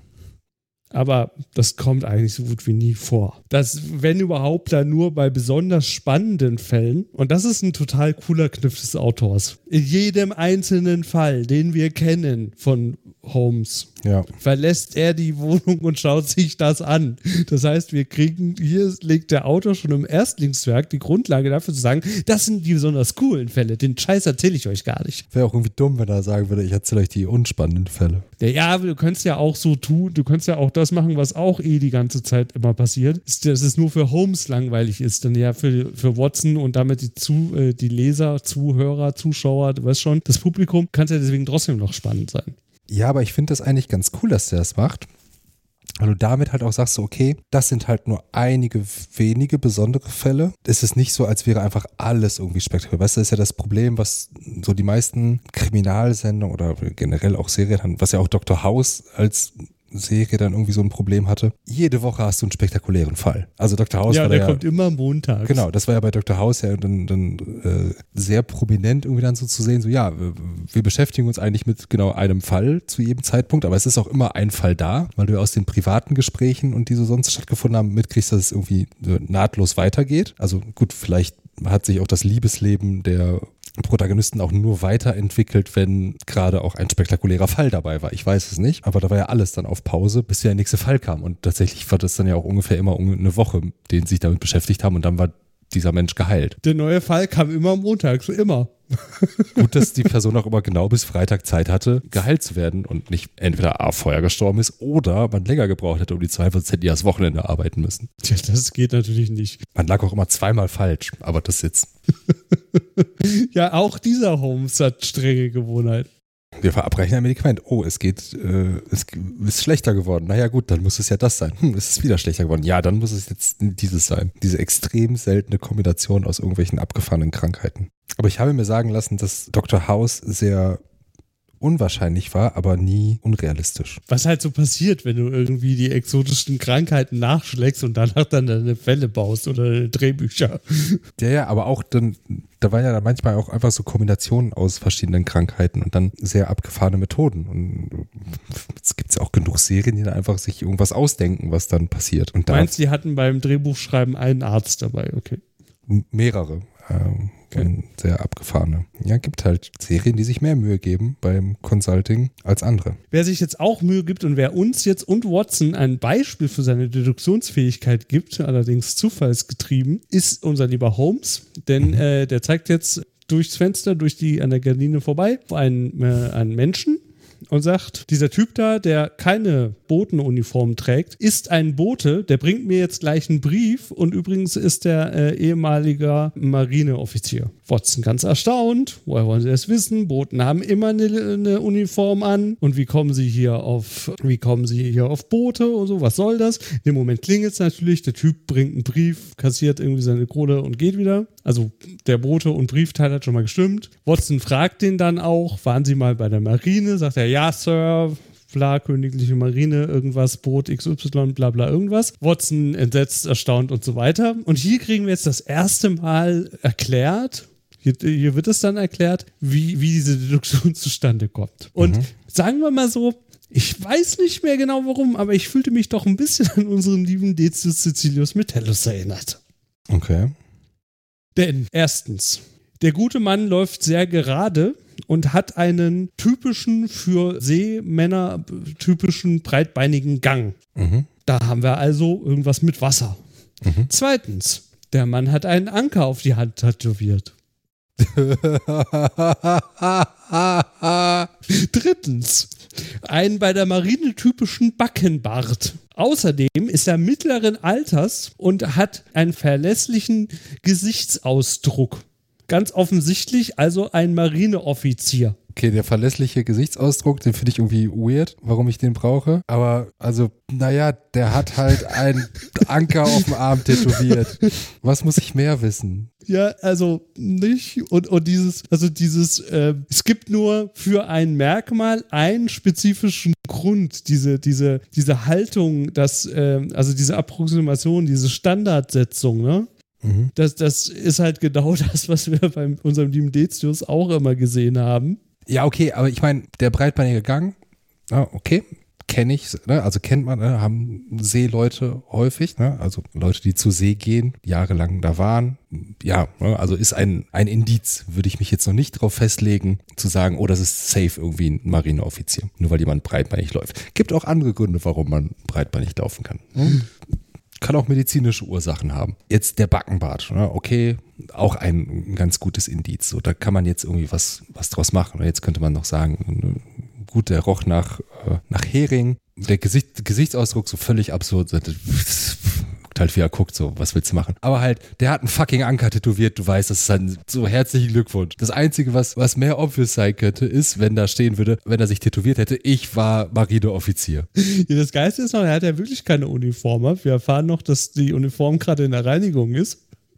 Und die Begründung, die Holmes hier liefert, warum er das trotzdem wusste, dass der Bote ist, ist, das ist halt der zuständige Bote für hier, der kommt immer. Clever.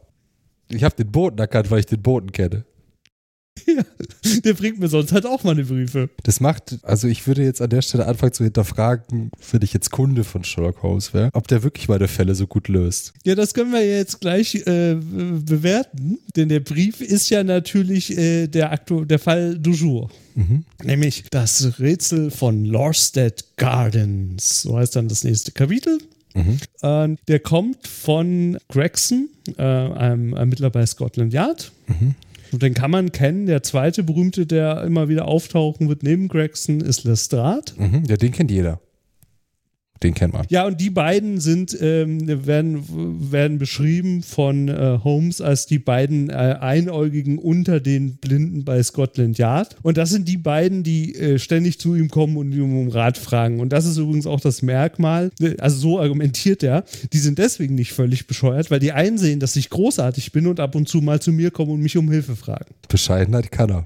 Es wird eine Stelle kommen, an der er sagen wird, ich brauche mehr Selbstbewusstsein. Hm nur weil ich so zurückhaltend war, ist dieses und jenes passiert. Ich meine, der Punkt ist, so ein bisschen gesunde Arroganz ist ja auch nicht schlecht. Ist ja schon prinzipiell förderlich. An der Stelle musst du dann halt einfach auch liefern. Ne? Also du kannst dann nur solche Sprüche rausblubbern, wenn du dann auch ablieferst. Wenn du den Fall, also jeden Fall löst oder die meisten Fälle löst, ohne deinen Schreibtisch zu verlassen, dann kannst du sowas sagen wenn du halt einen Seemann daran erkennst, weil der einen Anker tätowiert hat. Ja, ich glaube, unser lieber Sir Arthur Conan Doyle war noch nicht so geübt in Deduktion.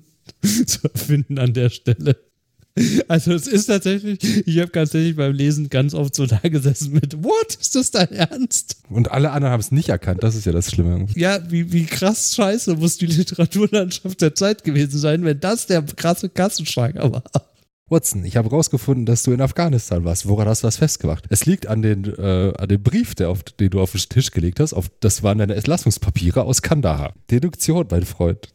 Ja, jetzt in dem Brief ist erstmal, also äh, Sherlock ist erstmal ganz schön gelangweilt von dem Brief, mhm. denn es geht um einen Leichenfund, unbekannte Todesart. Also die, es liegt zwar laut Brief jede Menge Blut herum, aber es gibt keine Wunde an der Leiche. Äh, in einem verlassenen Haus, eben in Lauriston Gardens und Sherlock wird zu einer Besichtigung eingeladen. Äh, man habe auch den Tatort noch nicht, noch nicht verändert und äh, es wäre doch ganz toll, wenn er mal kommen würde. Also tatsächlich ist es wie eine Einladung formuliert. Es wäre doch ganz nett, wenn sie es einrichten könnten, bis heute Mittag um 12 hier mal rumzukommen und mal zu gucken.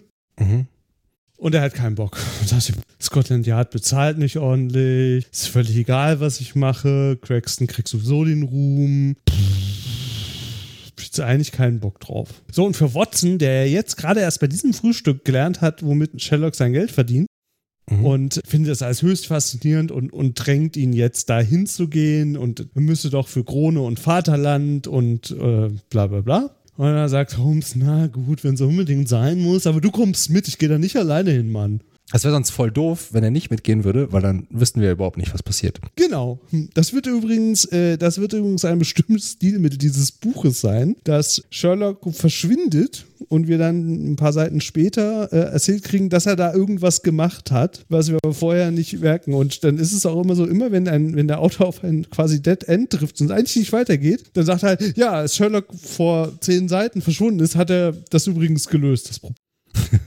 also es ist tatsächlich ein bisschen frustrierend, die Lektüre, weil er das ständig machen wird. Ja, was halt ein etwas ist, was dann in äh, späteren Versionen nicht mehr gemacht wird. Und damit kommst du dann irgendwann auch nicht mehr durch. Also du könntest jetzt in den Neuverfilmungen zum Beispiel äh, nicht Sherlock einfach verschwinden lassen, wiederkommen und sagen, haha, ich hab's gelöst. Also du müsstest dann schon begründen, ne? Also ja, also es ist vor allen Dingen, also ich will jetzt dann an der Stelle noch, aber es ist tatsächlich halt auch super platt. Also es ist so, als würden wir jetzt, keine Ahnung, äh, äh, ich würde zu dir kommen, dich abholen, wir würden zu einem verschlossenen Lagerhaus gehen, mhm. dann würden wir feststellen, dass es verschlossen ist und dann würde ich halt den Schlüssel ziehen, weil ich gesagt habe, ah, ich war vorher schon mal da, ich habe den Schlüssel schon besorgt. So, so. Tja, aber egal, sie sind jetzt, sie gehen jetzt zum Tatort, Lost in Gardens Number 3 und äh, ja, jetzt kriegen wir jetzt eine Beschreibung des Gebäudes von außen und hier habe ich mir so ein bisschen mal Dinge aufgeschrieben. Also der, der wird so beschrieben wie, das Gebäude hatte melancholische Fenster. Ah ja. Hm. Wieso wie ich, so beschreibe ich auch immer Fenster. Und äh, ne, irgendwie äh, eine Stimmung drückende Fassade. So, so, so Worte werden da benutzt. Okay, das kann ich, so sehen häufiger die Häuser aus, für, also in vielen Gegenden. Da drückt es mir auch die Stimmung. Naja, ja, aber, aber es sind halt, also ich glaube, dass auch diese Sprache insofern einen Einfluss auf den Erfolg des Buches hat, weil es sind ja Beschreibungen, die für jeden irgendwie funktionieren, weil sie sich ja nicht festlegen. Also du kannst ja, wenn, wenn du nach der Beschreibung des Gebäudes, das da stattfindet, ein Gebäude zeichnen solltest, wenn man denn zeichnen könnte, Mhm. Dann könnte jeder was anderes malen, das wäre immer richtig. Also es ist so, es gibt, äh, gibt so eine gewisse Universalität, wenn du Dinge so beschreibst und nicht sagst, das ist äh, so und so groß in Metern, äh, mhm. Farbe F37 ähm, und Ziegelsteine. Ja, aber du kannst ja auch, also melancholisch ist jetzt wirklich kein Adjektiv, das irgendwie für Fenster oder Gebäude häufig benutzt. Das ist wie Weinbeschreibung auf dem Etikett dann da hinten. Ja, schmeckt nach Sommer und Blumenwiese. Wie zum Teufel schmeckt Sommer? Ja, eben. Wie viel Anteil von Salz, Sauer und Bitter ist das? Ja, eben, genau. Also, ne, ich, ich meine, mit Geschmacksnoten kann man ja schon auch viel beschreiben und so und irgendwie, äh, aber so, schmeckt wie eine Gartenparty. Was soll ich damit? Das ist für mich ein melancholisches Fenster. So, hat für mich diese Qualität. Ja. Ja, ja, aber das ist, das ist halt alles äh, Watson, der das da so reinschreibt und uns beschreibt und der äh, neigt halt zu blumiger Sprache. Äh, rein die Ereignisse, ähm, die kommen da halt an. Holmes hat erstmal überhaupt nicht eilig reinzugehen, sondern hängt halt erstmal so ein bisschen draußen rum, guckt sich den Schlamm an. Also was Watson sieht, ist, dass die Polizei mit 20.000 Menschen da hin und her gelaufen ist. Mhm. Und ja, aber Holmes geht da mal so den ganzen Garten ab und äh, kniet sich auch mal hin und erklärt aber nicht, was er tut. Ne? Also der, die brauchen da, also als Leser hast du den Eindruck, der, der hängt da jetzt erstmal eine Stunde in der Einfahrt rum. Dann kommt Gregson und holt sie rein. Mhm. Und innen sieht es so aus, als wäre das mal ein reicher Ort gewesen, so vor, weiß ich nicht, 40 Jahren oder so. Ja. Dann hat aber jemand aus irgendwelchen Gründen die Fenster aufgemacht und äh, ist weggegangen. Also da ist ein Marmorkamin und ich habe irgendwie den Eindruck, Marmorkamine sind gar nicht so schlau, weil die platzen voll schnell, wenn sie heiß werden, aber egal. Und solche Dinge, aber alles runtergekommen. Mhm. Ja, und so mitten im Raum liegt da so eine Leiche rum. Okay, es ja. ist überall drumherum ist Blut, aber es gibt keine Stichwunde, also Blut nicht von der Leiche, sondern von wem anders. Aber ja. sonst ist halt keiner. Was an der Leiche auffällt, ist, das ist äh, ganz offensichtlich teure Kleidung, mhm. schwere feine Wolle wird beschrieben. Wichtig ist auch, daran wird ein Schluss, eine Schlussfolgerung hängen, der Ausdruck des Grauens ist auf dem Gesicht des Opfers zu sehen. Mhm. Was auch immer das bedeutet. Äh, es handelt sich um einen mittelalten Mann und ähm, ja, es gibt keine Verletzungen, aber trotzdem gibt es insgesamt einen eher grausamen Eindruck. Also alle haben das Gefühl, dass irgendwas ganz Fieses passiert, aber man weiß gar nicht, äh, ob das ein Mord war. So, es gibt, äh, die Polizei sagt, es gibt keinerlei Hinweise darauf, was hier eigentlich passiert ist. Ja. Und Holmes untersucht jetzt erstmal die Leiche, also äh, damit ist wirklich Antatschen gemeint, äh, schaut, was in den Taschen ist. Äh, Watson beschreibt das, dass es aussieht, als wäre das Ganze flüchtig, aber dass es eigentlich nur Fingerfertigkeit ist. Also und sollte erzählt werden, das macht er nicht zum ersten Mal.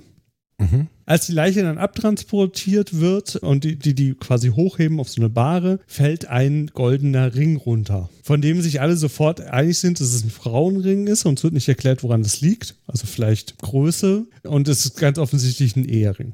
Mhm. Holmes findet das sehr interessant. Das ist alles, was er dazu sagt, oder was wir generell hören als, als Wortäußerung von Holmes. Es gibt außerdem, äh, die hat diese äh, Dinge hat er äh, sichergestellt, es gibt noch einen Freimaurerring, Den hat der Mann aber getragen. Es gibt eine Uhr, eine Krawattennadel, ein Buch, in dem äh, ein Name steht, vermutlich der Tote. Es gibt äh, eine Fahrkarte, also eine entwertete Fahrkarte für die Fahrt mit einem Dampfschiff äh, von New York nach London und äh, eine nicht entwertete Fahrkarte für den Rückweg und Briefe an einen Mr. Strangerson.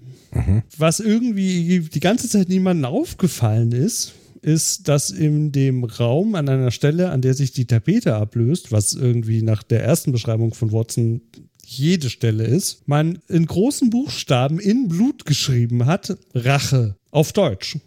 Okay. Wenn ich jemanden umbringen will, würde ich auch Dinge auf Deutsch schreiben. Das ist auch die ganze Zeit keinem aufgefallen. Das findet Holmes, das sieht Holmes dann halt. Ne? Seit Stunden sind da Dutzende von Polizisten in diesem Raum und es merkt keiner, dass da in blutigen Buchstaben was an der Wand steht. Und dann auch noch Rache. Genau.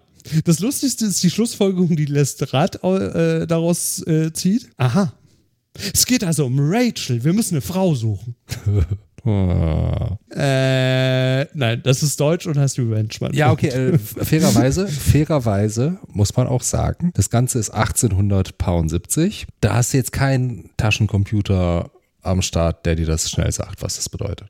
Ja, das ist richtig. Also, und ich weiß jetzt nicht, wie gut Lestrade Deutsch kann. Ich würde sagen, nicht. Ja, wissen wir jetzt, weil er denkt, das wäre Rachel, aber Also als, äh, ja, äh, Holmes sieht das auch anders. Ähm, also, ne, äh, als Lestrade es sieht, reagiert Holmes mit Also er lacht ihn einfach aus. Erklärt aber auch nicht warum. Holmes untersucht dann noch, untersucht dann halt diesen Raum und den Nachbarraum und das macht er so ähnlich, wie er das äh, quasi in der Einfahrt gemacht hat. Also der robbt da wirklich rum und untersucht jede Staubfluse und so.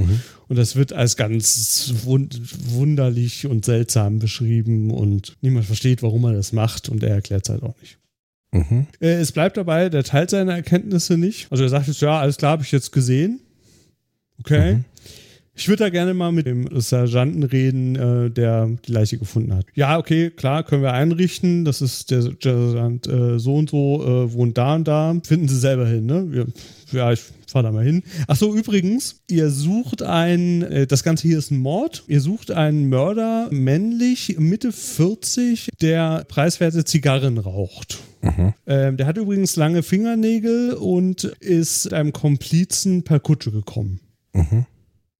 Und bei der Kutsche lahmt ein Pferd. Ja. Ich äh, gehe da jetzt mal die Polizisten befragen. Ciao. Auf dem Weg, äh, also die mieten sich dann eine Droschke, fahren dahin. Auf dem Weg wird Watson erklärt, dass ähm, Holmes jetzt eigentlich die Lösung schon hat. Er braucht nur noch eine kleine Bestätigung.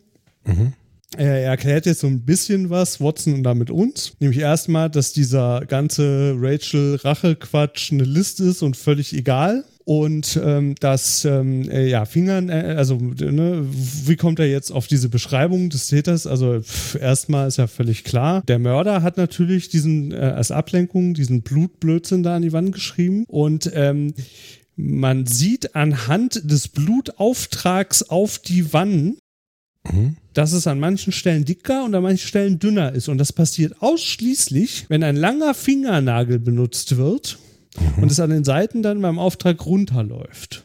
Ja. So, das ist der lange Fingernagel. Wie kriegt man männlich? Äh, ist noch das Einfachste. Man hat nämlich Fußabdrucke von Nicht-Polizeistiefeln gefunden, nämlich Ja. zwei verschiedene Sorten. Das eine ist, das eine äh, kann er dem Toten zuordnen, anhand der Schuhe. Die hat er Ja. ja gesehen. Und das andere, anhand der Schuhgröße, muss dann ein Mann sein. Das Alter passt zur Sohlenform, denn Middle-aged Men in einem Alter von 40 tragen alle dieselbe Art von Schuhe. Und äh, Zigarrenraucher, na gut, er hat Asche gefunden, ne? Ja.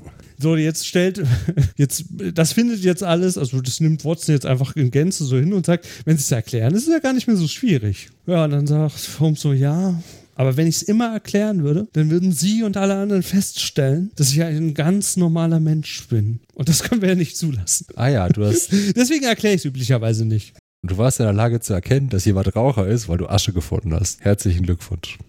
Hm, der Täter war Raucher, weil hier liegen Zigaretten. Ja, man ist so voll enttäuscht, ne? Irgendwie von diesem total aufriesigen Genie und dann steht da sowas. Die Leiche wurde mit einem Messer umgebracht. Woher wissen die das? Es steckt im Rücken. Ja, gut, das ist, es ist jetzt auch schon vorgekommen, dass äh, Gerichtsmediziner dann Herzinfarkt attestiert haben. True Story. War, lag das daran, dass die Leiche quasi politisch motiviert den Herzinfarkt gekriegt hat? Nein, es lag daran, dass die Leiche auf dem Rücken lag und der Dolch im Rücken steckt. So, aber üblicherweise kennt man das ja von politisch motivierten Herzinfarkten oder sonstigen Todesarten, dass dann sehr skurrile Sachen attestiert werden. Also ganz klassisch ist ja der Selbstmord mit 30 Schusswunden im Rücken. Ich weiß auch nicht, wie er sich aufgehängt hat, nur, nur weil er gebunden war. Ganz schöner Trick von dem, dieser Selbstmord. Ja, das ist so ein ganz klarer Herzinfarkt. Das Messer hm, weiß ich auch nicht. Ja, das steckt da zwar drin, aber es hat ihn nicht umgebracht. Ja, er war schon, er war schon tot, als jemand das Messer reingesteckt hat. Ja. Sie, haben, Sie befragen jetzt also Ihren ersten Zeugen, hier nämlich diesen äh, Polizist, die Leiche gefunden hat. Und das ist halt diese, das ist nicht Scotland Yard, ne, sondern es ist diese Gendarmerie, also diese Streifenpolizisten letztendlich. Die mit den coolen Hüten. Die mit den coolen Hüten und den, und den lustigen Stöckchen und so. Und da werden wir auch in der Kutsche erstmal geprimed. Das ist nämlich sozusagen der allerunterste Kram von Polizisten und von denen ist gar nichts zu erwarten. Schreibt der Conan Doyle da so in seinen Roman. Mhm ich sag mal so, ne, also seitdem sind irgendwie 150 Jahre äh, Kriminalroman passiert und jetzt Streifenpolizisten haben halt bis heute nicht so den besten Ruf. Ja, auch dieses Exemplar wird äh, der Sache gerecht werden.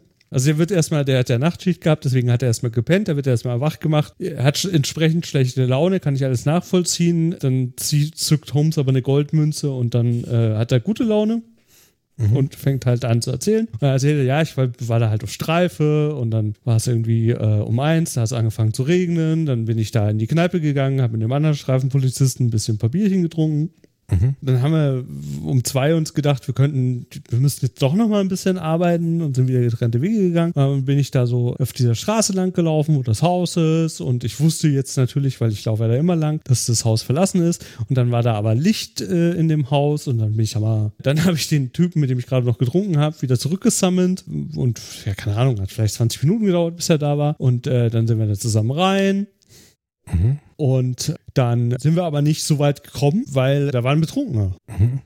Ja, und aber mit dem konnten wir uns jetzt nicht aufhalten. Also der war halt schon ziemlich betrunken. Den mussten wir auch stützen. Deswegen haben wir den genommen, haben eine Droschke gerufen und äh, die, die kam dann auch, äh, also die war eine gerade zufällig in der Nähe, haben wir den da reingesetzt, dann hat er den weggefahren und dann haben wir, äh, dann haben wir das Haus eben untersucht und die Leiche gefunden und mehr war da eigentlich nicht. Ja. Und Holmes stellt darauf eine Nachfrage. Hatte der Betrunkene eine Peitsche? Natürlich hatte er eine Peitsche. Nein, hatte er nicht, hat er gesagt. Jetzt sagt Holmes, das ist gelogen. Der hatte wohl eine Peitsche. Ja, das Ganze, ich habe das jetzt so dargestellt, als würde der Cop die Geschichte erzählen, wie sie da reingegangen sind und so. Aber eigentlich hat Holmes die erzählt und der Cop hat immer nur Ja gesagt oder an, an einer Stelle Nein. Aber und da, jetzt wird Holmes sauer und sagt ihm halt, du Vollidiot, du wirst niemals irgendwas in der Truppe. Wer so eine Chance nicht nutzt, Alter, du hast den Mörder in der Hand gehabt und er kam wegen des Rings zurück. Voll Trottel. Hm. Ich werde das melden, quasi, also das sagt er nicht, aber das ist so der Duktus. Ich werde das melden. Naja, und jetzt, jetzt ähm, möchte man ja meinen, dass sie jetzt mal diese Erkenntnisse irgendwie teilen würden. Sie haben jetzt auch eine Beschreibung bekommen. Ne? Also natürlich hat die Beschreibung von Holmes völlig gestimmt. Das Einzige, was wir jetzt als neue Erkenntnis haben, ist, dass er einen braunen Mantel getragen hat mhm. der Verdächtige. Und man möchte jetzt meinen, dass sie das jetzt irgendjemand mitteilen und offizielle Verhandlungen einleiten oder irgend sowas. Mhm. Das passiert nicht. Wir fahren jetzt nach Hause, weil war jetzt auch anstrengend. Also Watson geht jetzt erstmal pennen. Ja. Und Holmes geht sich irgendein Konzert, Mittagskonzert angucken. Mhm. Und da fällt dann äh, auch so ein, so ein schöner Satz, den so übersetzt mit, äh, das dessen, was sie jetzt auf die Spur sind, ist der scharlachrote Faden der Ereignisse, der durch die, durch das farblose Knäuel des Lebens führt. Mhm. Und auch die, diese Art von Sprache hat mich doch so sehr an Decius erinnert. Also natürlich hat Decius hier geklaut, also so rum ist richtig, aber ähm, an dem Tag passiert jetzt erstmal nichts mehr bis zum Abendessen, denn da treffen sie sich wieder und da eröffnet äh, Holmes unserem lieben Watson, dass sie ähm, höchstwahrscheinlich äh, noch während des Abendessens äh, jetzt den Täter finden werden, denn er war nicht ausschließlich in einem Konzert, sondern er hat auch was gemacht und er hat nämlich eine Anzeige aufgegeben und hat mhm. den Ring, den er jetzt übrigens mitgenommen hat, also Beweissicherung betrieben, mhm. äh, als verloren gemeldet. Ja. und äh, hat quasi in die Abendzeitung geschrieben. Also wir erinnern uns, zu der Zeit gibt es ja am Tag dreimal eine Ausgabe einer Zeitung, morgens, mittags und abends. Mhm. Und dann eine Anzeige für Abendzeitung mit äh, gefundene Gegenstände eingetragen. Hier auf der Straße bla bla bla wurde ein Ring gefunden. Den hat Dr. Watson gefunden, ist hier in der Baker Street abzuholen.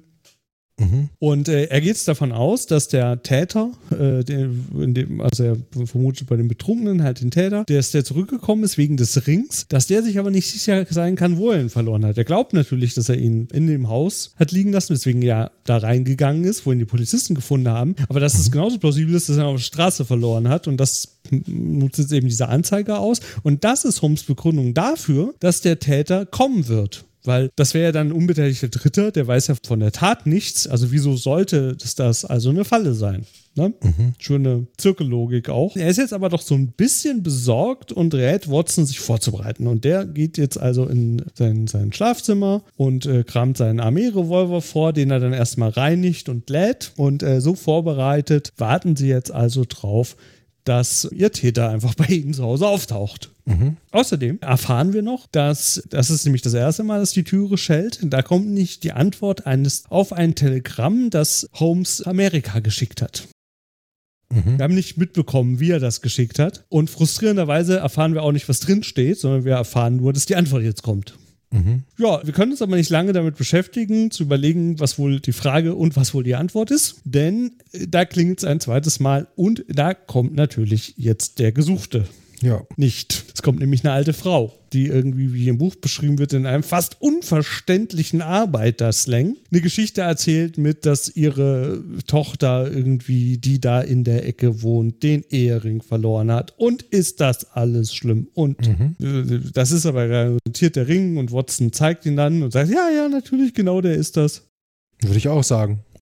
Ja, ja, genau, natürlich. Und das ist auch total abgefahren, denn auf Holmes äh, Wink hin übergeben das jetzt auch. Wenn das die Art und Weise ist, wie damals tatsächlich gefundene und gesuchte Gegenstände wiedergeben worden ist, dann würde ich den ganzen Tag nichts anderes machen, als zu sagen, ja, ja, das ist genau der Ring. Ja, ja, Sie haben ja, ja, ja, äh, was haben Sie geschrieben? Wo haben Sie gefunden? Ja, genau, da wohne ich. Hm, ja, da.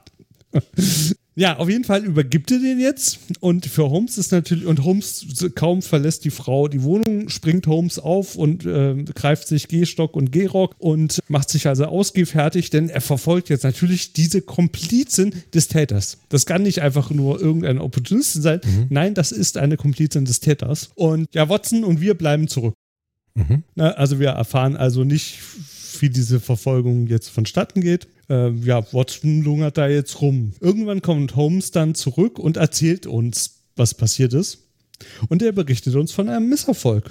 Denn die alte Frau hat ihn abgehängt. Ja, natürlich hat die Watson abge... Was, was? Nicht Watson, Holmes. Ach so. Watson ist zu Hause geblieben. Holmes ist verfolgen gegangen. Die hat ihn nicht abgehängt. Doch, die hat ihn abgehängt und er erzählt uns auch wie. Ja, das erzählt er jetzt. Ist gelogen. Also, was er uns berichtet, ist, dass ähm, direkt an der nächsten Straßenecke die alte Frau eine, eine Droschke bestellt hat und dann sehr laut gesagt hat, wo es hingeht. Mhm. Er hat da aber keine, also wir haben jetzt keine lustige Droschken-Verfolgungsszenerie, sondern er wartet einfach, bis die eingestiegen ist und setzt sich dann hinten auf die Droschke auf so ein extra Brett drauf, wo sonst Gepäck lagert Ja. und fährt einfach mit. Ja. Dann kommen sie an und dann will der äh, Droschkenfahrer halt Tür öffnen und alles, was äh, Holmes dann mitkriegt, ist lautes Fluchen des Droschkenfahrers, denn die Droschke ist da schon leer. Mhm. Das ist komisch. Hätte, wäre er mal lieber Verfolgungsjagd gegangen, dann hätte er nämlich festgestellt, wann die sich im Fall Rückzieher da rausgeschwungen hat. Ja, die alte Dame, das war, Ja, jetzt ist natürlich völlig klar für Holmes, das war keine alte Frau. das war der Täter. Das war ein alter, das war ein junger Mann, ein sehr junger Mann, muss deswegen ja auch ein, er weiß ja eh schon, dass der Täter einen Komplizen hat. Das hat er ja im Schlamm festgestellt, Mhm. weil jemand muss ja die Kutsche gefahren haben. Und der hat sich verkleidet, der ist ein Meister, ne, der hat mich getäuscht. Das ist der beste Verkleidungskünstler der Welt, Klar. wenn nicht sogar Londons. oh, ja, Mhm. macht Sinn. Ja. Jetzt auch ganz klar, es ist eine Bande. Ne? Also der kann, da kann auch nicht ein junger akrobatischer Mann kann da auch nicht einfach mir Nein, nein. kommen. Nee, das war also pff, also die komplette organisierte Kriminalität, Mhm. Alle. mindestens Mhm. alle. Alles Barbaren. Ja, genau. Aber ich bin ja großzügig und freimütig, ich gebe ja zu, wenn es mal nicht klappt. Ja, und damit ist der Tag erledigt. Nächstes Kapitel, Tobias Craxton. Wir sind am nächsten Morgen Und natürlich geht es erstmal mit der Presseschau beim Frühstück los. Mhm. Und die Presse überschlägt sich. Äh, ne? Also natürlich hat Holmes jede Zeitung der Stadt abonniert und äh, überall kann man von diesem Mord lesen und also da ist einmal alles dabei. Ja. Freibeuter, Kommunisten, alle irgendwie äh, Freibeuter, ich meine natürlich Freimaurer, Kommunisten, äh, alle sind schuld an diesem mysteriösen Tod und natürlich kann das nur und ausschließlich unter einer liberalen Regierung wie dieser stattfinden. Bei einer ordentlichen Regierung wäre das natürlich nicht passiert. Das ist richtig, ist meistens so. Ja. Ähm, es gibt ein paar mehr Details über den Toten, aber das ist alles, alles irrelevant. Unnötiger, äh, unnötige Informationen, habe ich auch schon wieder vergessen. Jetzt kommen, jetzt kommen nämlich seine Informationsquellen vorbei. Und äh, da gibt es auch, es gibt auch eine Fernsehserie, die genau auf diesen Aspekt jetzt abzielt. Und ich hatte völlig vergessen, dass es schon in diesem frühen Roman vorkommt. Denn Holmes, wie wir lernen, beschäftigt eine Bande von Straßenkindern, die seine äh, Informanten sind. Okay. Und die kommen da jetzt so reingetobt ne, und wird beschrieben mit äh, super undiszipliniert und wild. Und dann spricht Holmes so ein kurzes Machtwort und dann sind sie kleine, ordentliche Soldaten und stehen stramm. Ja. Und dann bekommen die alle eine kleine Kupfermünze und dann stehen sie noch viel strammer. Und äh, ja, die, die, äh, der Report ist jetzt, du hast uns ja ausgeschickt, etwas zu finden, haben wir nicht gefunden. Sagt er, gut, er geht wieder und findet es jetzt. Was sie suchen sollen, erfahren wir natürlich nicht. Und das nächste Mal kommt ihr nicht alle hier hoch, sondern schickt nur einen, bitte. So, wegtreten. Gut, haben wir jetzt gelernt, Holmes befördert Kinderarbeit. Ja. Ja, gut, aber es war jetzt kind, damals durchaus üblich. Was halt mit irgendwie, also ich meine, die sollen sie jetzt nicht so haben, die sind immer, immerhin schon sechs. Ja, was halt damals so üblich war. Ja, ja, genau. Also, da, ne? waren, da waren ja keine Kinder mehr. Ja, ja, Nein, ist also der, ich, der Punkt ist, Nein, weil die waren damals wirklich keine Kinder Ja. mehr. so, also kind, ne, Kinderarbeit, die- die- nicht, dass jetzt irgendjemand denkt, ich würde Kinderarbeit unterstützen. Nein, finde ich total doof, außer diese äh, Strampler, die du Babys anziehen kannst mit äh, quasi Wischmopp unten drunter, wenn die krabbeln. Ähm, die Dinger sind hervorragend. Äh, ansonsten, ne, nein, natürlich äh, ist das nicht okay, aber man muss so Sachen ja auch im historischen Kontext sehen. Ne? Also bevor jetzt jemand rauskommt und irgendwie Sherlock Holmes canceln will, weil der Kinder angestellt hat, m, muss man halt dann auch so ein bisschen einwerten, das war halt damals so. Ne? Also mit sechs konntest du halt arbeiten gehen. Dann hat man nicht gefragt, was du die letzten fünf Jahre gemacht hast. Und dann konntest du halt wenigstens aber auch 20-Jährige mit 30 Jahren Berufserfahrung finden. Das waren noch Zeiten. Das stimmt. ja, also das war jetzt so unergiebig, aber es kommt natürlich jetzt glücklicherweise die nächste Informationsquelle vorbei gelatscht. Es wird ein Punkt daraus gemacht, dass das, das Frühstück jetzt aber beendet ist und der neue Besucher auf gar keinen Fall irgendwas abbekommt. Denn jetzt kommt Craxton und dem gönnt man ja nichts. Also Scotland Yard kriegt nicht mal irgendwie ein Stück Toast oder so. Und der kommt jetzt rein und sagt, Holmes, Holmes, mein alter liebster Holmes, ich hab den Fall gelöst. Uiuiui. Ich habe auch schon wen verhaftet, nämlich einen Marineoffizier. Der ist besonders verdächtig, denn er ist ja französischer Abstammung. Also wir reden also von einem Ausländer. Das ist ja, denen ist ja eh alles zuzutrauen. Und ich bin folgendermaßen drauf gekommen, das werden Sie interessant finden. Der Hut des Toten, nicht wahr? Das war ein hiesiges Modell. Ich habe dann alle Hutmacher der Stadt befragt und deswegen habe ich seine Wohnung gefunden. Der war nämlich äh, in einem, na, in einer Pension, so, so hier heißt das. Die konnte ich, die konnte ich ausfindig machen. Und der da ist der, den ich jetzt verhaftet habe, ist nämlich der Sohn der Betreiberin. Und denn unser Toter hat sich ein bisschen unzüchtig der Tochter genähert und das fand der Bruder gar nicht so gut und deswegen haben sie sich gestritten und deswegen war er der Mörder. Mhm. Und für den Streit habe ich Zeugen. Naja. Äh, Holmes findet die Geschichte besonders amüsant und lacht ihn wieder mal aus. Aber erklärt uns nicht warum. Nee, natürlich nicht. Er wird davon aber auch entbunden, denn da haben wir die nächste Informationsquelle, die vorbeikommt. Es kommt nämlich Lestrade vorbei. Der- Der will auch erzählen, wie er den Fall gelöst hat und sagt, naja, ich, ich, also ich habe herausgefunden, dass unser Tote einen Sekretär hatte. War völlig klar, das muss ja der dann als der, der Mörder sein. Ne? Also wer, also die nahestehenden Personen sind ja immer die Schuldigen. Hat nicht geklappt. Der ist jetzt auch tot. Okay. Ich habe den aufgespürt, der hat woanders gewohnt und äh, ja, dann äh, bin ich da rein und äh, dann lag der da so tot in seinem Bett. Ja. Der ist übrigens erstochen worden. Also da steckt das Messer auch noch drin. Okay. Ja, aber also und hier stimmt irgendwas nicht. Ganz, ganz äh, mysteriös. Äh, der hatte nämlich auch, also der äh, hatte das Portemonnaie des Toten dabei. Da war auch noch Geld drin. Der hatte ein Telegramm. Ja, oho, ja, da war Geld im Ja, ist kein, ne, 80 Pfund, das ist auch gar nicht so wenig. Und der, da war ein Telegramm, das, das verstehe ich auch nicht. Da steht nämlich nur JH ist in Europa. Ja, wer kann denn damit was anfangen? Und äh, es gab eine Schachtel mit Pillen. Also zwei Schachteln mit Pillen sogar. Hm. Irgendwie so Spaßzeug oder irgendwas? Das weiß man nicht. So. Sind Holzschächtelchen ohne Name drauf mit Pillen drin. Ja, ich dachte, vielleicht hat man Polizeiarbeit vernünftig gemacht und einfach mal so zwei reingeworfen. Und dann geguckt, was nee, passiert. nee, nee, so weit war der Lestrange noch nicht, aber er hat es natürlich mitgebracht, das Schächtelchen. Achso. zeigt das auch so vor und so. Und ach ja, und was auch noch ein bisschen auffällig war, ist, dass, ähm, wo hab ich's denn stehen? Ach ja, an der Wand äh, in dem Zimmer, wo der zweite Tote gefunden wurde, stand mit Blut das Wort Drache geschrieben. Ah ja, auf Deutsch. Auch auf Deutsch, ja. Ja, okay. So, jetzt bin ich aber verwirrt, weil Drache macht ja gar keinen Sinn. Rachel hat ja Sinn gemacht, aber Drache. Der Strange ist jetzt ein bisschen überfordert und weiß auch nicht so richtig, was er machen soll, wird aber vom weiteren Nachdenken entbunden. Denn Holmes springt auf und sagt: Ja, alles klar, ich habe die Lösung. Ich habe die Lösung. Gib mal die Pillen. Die Pillen sind's, die Pillen sind der Trick. Gib mal her. Und lieber Watson, Sie haben ja neulich, Sie sind ja so netter, da hat Ihnen ja eine Nachbarin diesen Hund vorbeigebracht.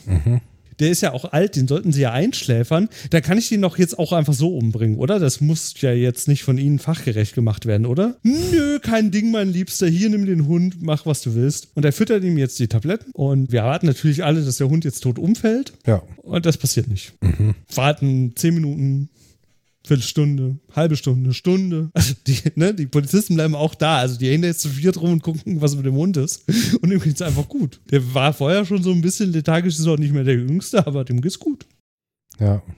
Und jetzt freuen sich und äh, Lestrange und Braxton freuen sich total. Was für ein Trottel. Ah, der dachte, die Pillen machen irgendwas. Was für ein Idiot. Ah. Das ist der Moment, in dem Holmes einfällt, dass es ja zwei Schachteln mit Pillen gibt und die ja nicht zwingend identisch sein müssen, weswegen er dem Hund jetzt die andere Pille füttert. Mhm. Und instantly fällt der, Tod, äh, fällt der Tothund um, fällt der Hund tot um, so rum. Ja. Aha, aha. Es gibt also Pillen, die machen nichts und es gibt Pillen, die sind giftig. Das ist ja äh, erstaunlich jetzt aber. Haha, ihr Trottel, ich hatte doch recht. also der, na, natürlich nicht in den Worten, aber dieses sich gegenseitig vorwerfen und dem Gegenüber sagen, wie dumm es ist, das passiert ständig in diesem Roman. Ja, gut, ist, so funktioniert jeder Job, oder? Machst du das Ich habe nicht? da andere Erfahrungen gemacht. In welchem Job erzählt man sich nicht die ganze Zeit, wie dumm die anderen sind? Es gibt Jobs, da erzählt man das nur anderen Kollegen, wie dumm die anderen nicht anwesenden Kollegen sind. Ja, das andere machst du halt auch. Du formulierst es halt nur anders. Also du stellst dich jetzt selten in einem Meeting hin und sagst, hallo, du bist doof. Aber du weißt, wie es läuft. Aber man sagt, hallo, du bist doof, ohne diese Worte zu benutzen. Ist das, was du mir erzählen willst? Ja, genau. Okay. Gut. Lasst uns nicht über toxische Arbeitsumgebungen sprechen. Hm, ist auch toxisch. Die Pillen sind toxisch, aber auch nur die eine. Ja, auch nur die eine, nicht alle Pillen. Nicht jede Pille ist eine Giftpille. Das ist das Einzige, was hier toxisch ist. Alle Giftpillen sind Pillen, aber nicht jede Pille ist eine Giftpille. Haben wir jetzt gelernt.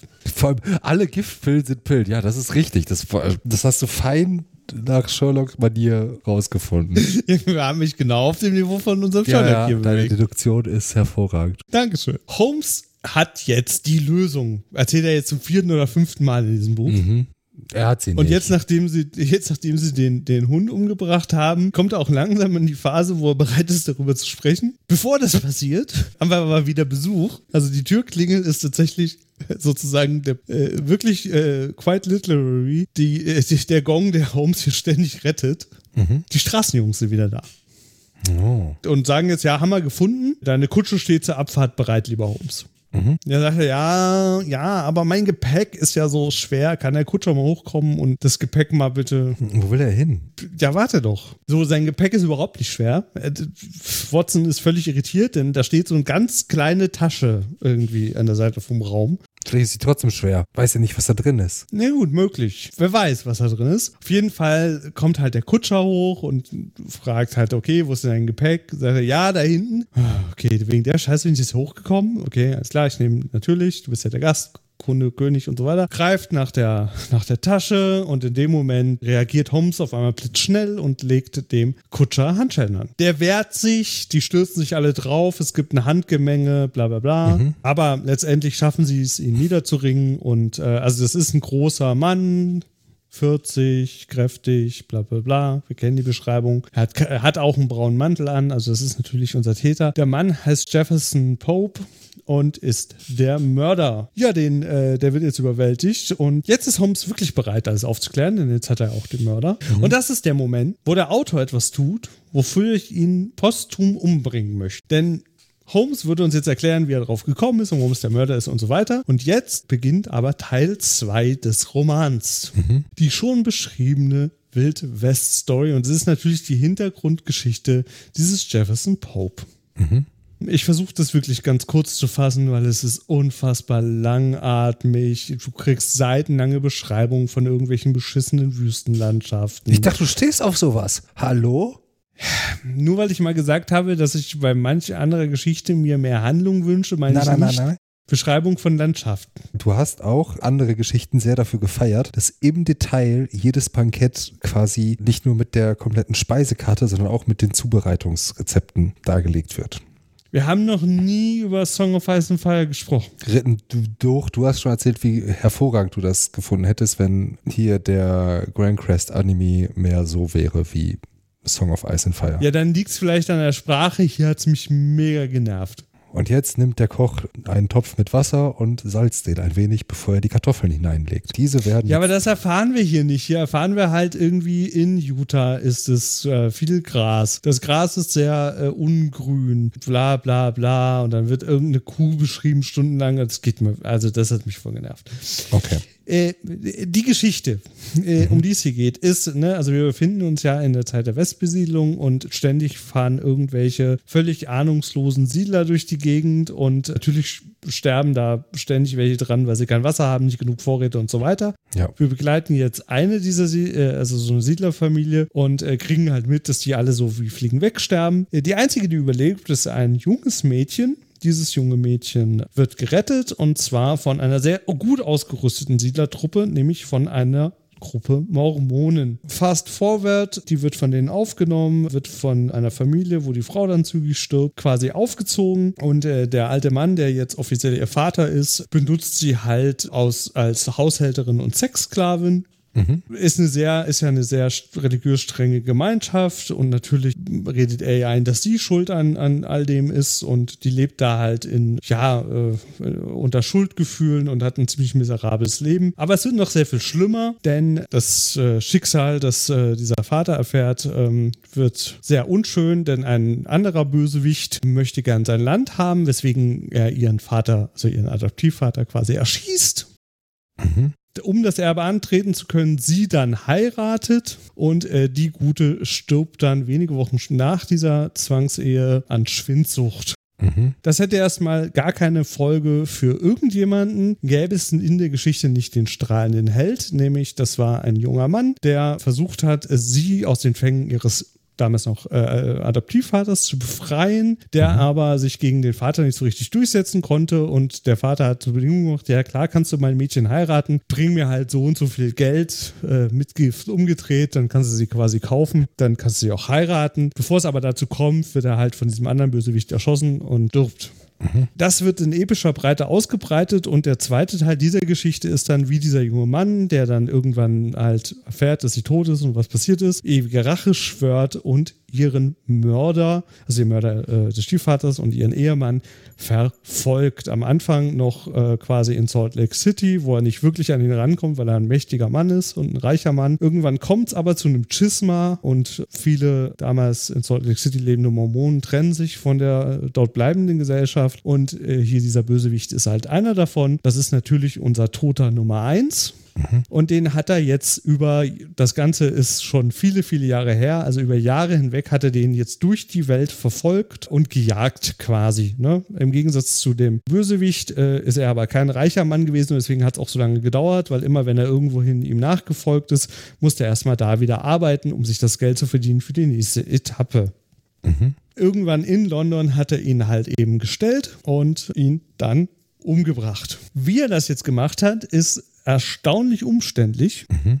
Denn aus irgendwelchen Gründen, das erzählt uns dann später, nachdem diese Wild West-Story, die jetzt abgeschlossen ist, der Mörder ähm, im Gefängnis in Scotland Yard äh, legt sein Geständnis ab und da erzählt er uns eben, wie er das genau gemacht hat. Und ähm, da, da berichtet er halt, dass er sagt, okay, ich hätte ihn jetzt einfach abstechen können oder so.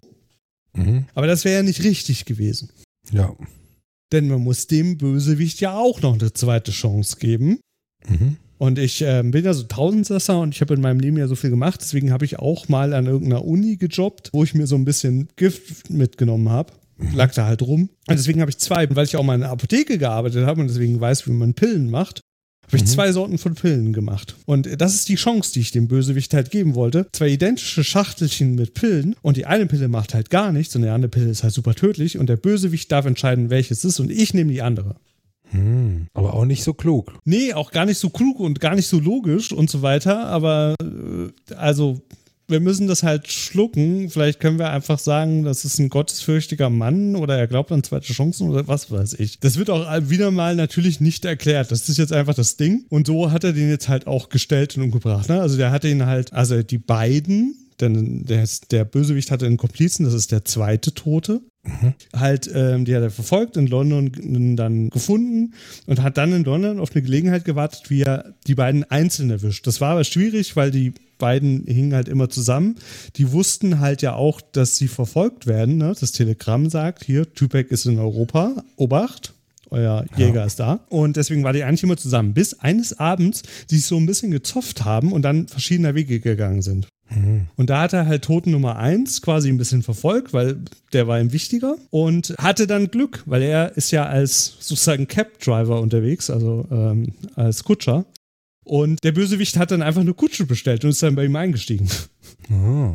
Günstig. Er hat dann also auf dessen Befehl hin ihn zu einer, zu einer Schnapsbude gefahren und als er dann betrunken irgendwann wieder rauskam, war halt super leichte Beute. Und dann ist er halt mit ihm zu dieser, zu diesem komischen Ort, zu diesem verlassenen Gebäude gefahren, hat da quasi diese Konfrontationsgeschichte gemacht, hat ihm das Angebot gemacht hier. Also, also ich könnte dich jetzt abstechen. Hier ist übrigens mein großes, böses Abstechmesser. Oder du wählst halt Pillen und so weiter und darauf hat er sich dann eingelassen. Also jetzt wird auch erklärt, wo dieses äh, Rache-Ding herkommt, also die blutige Schrift an der Wand.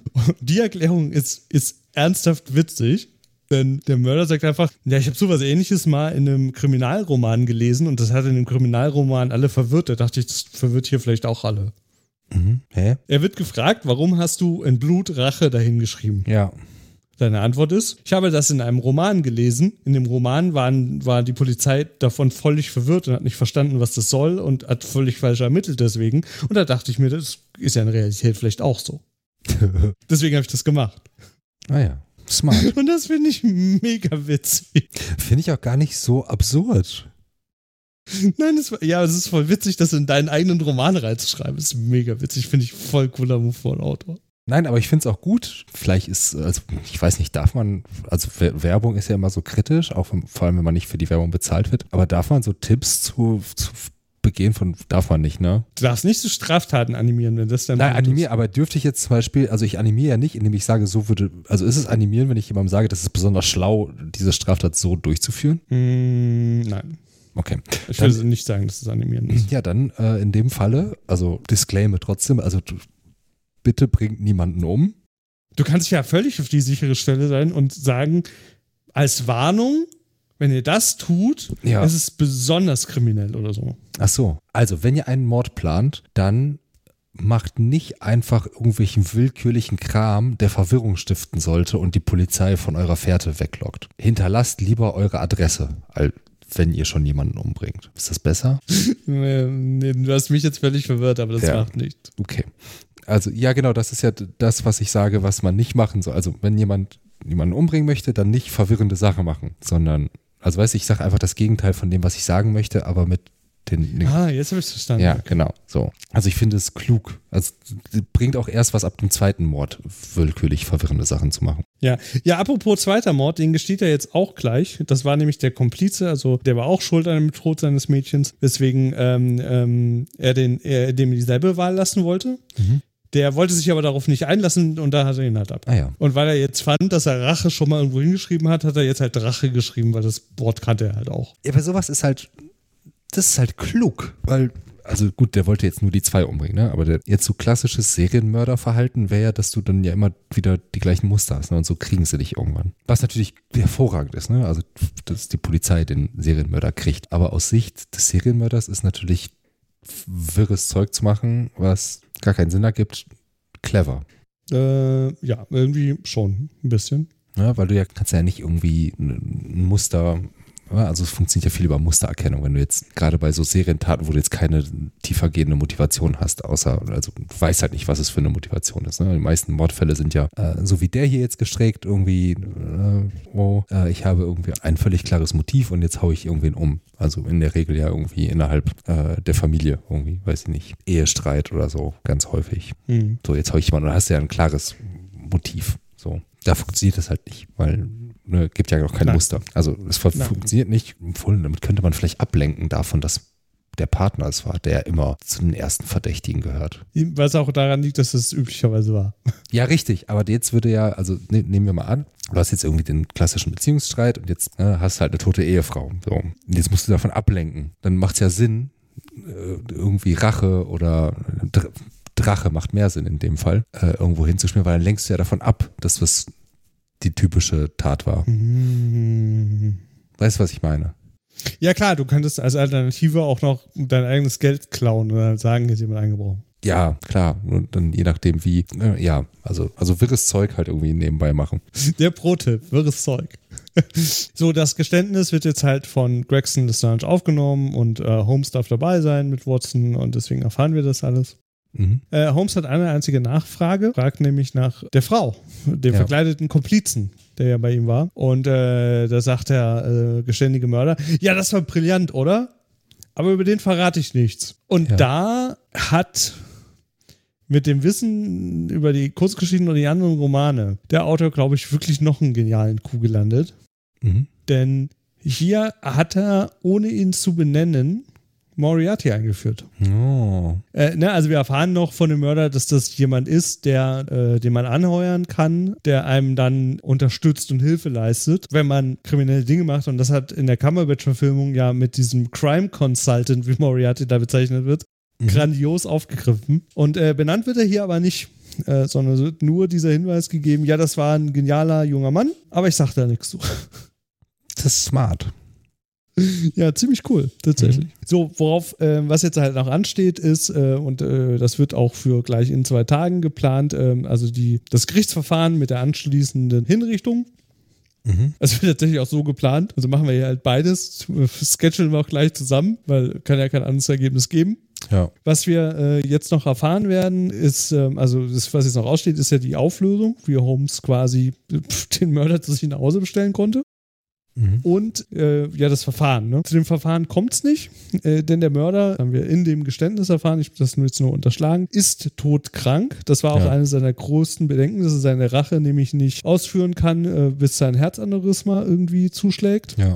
Und der stirbt halt, bevor es zu dem Prozess kommt. Und äh, jetzt quasi, nachdem das in der Zeitung gestanden ist, wo, woraus das Watson und damit wir erfahren, dass der Mörder tot ist, gibt es ja noch so ein kleines Gespräch beim Frühstück zwischen Holmes und Watson. Und da erklärt jetzt Holmes, Holmes, ähm, also die Schritte, wie er drauf kam, wer hier der Täter ist. Ja.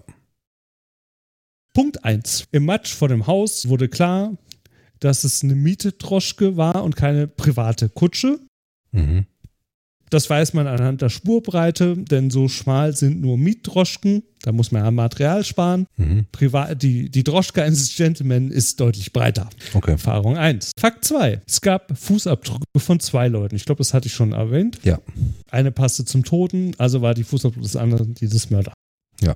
Drittens. Der Gesichtsausdruck des Toten zeigte, dass er wusste, was ihm bevorstand. Viertens. Der Geruch des Toten ähm, also an seinen Lippen, ja.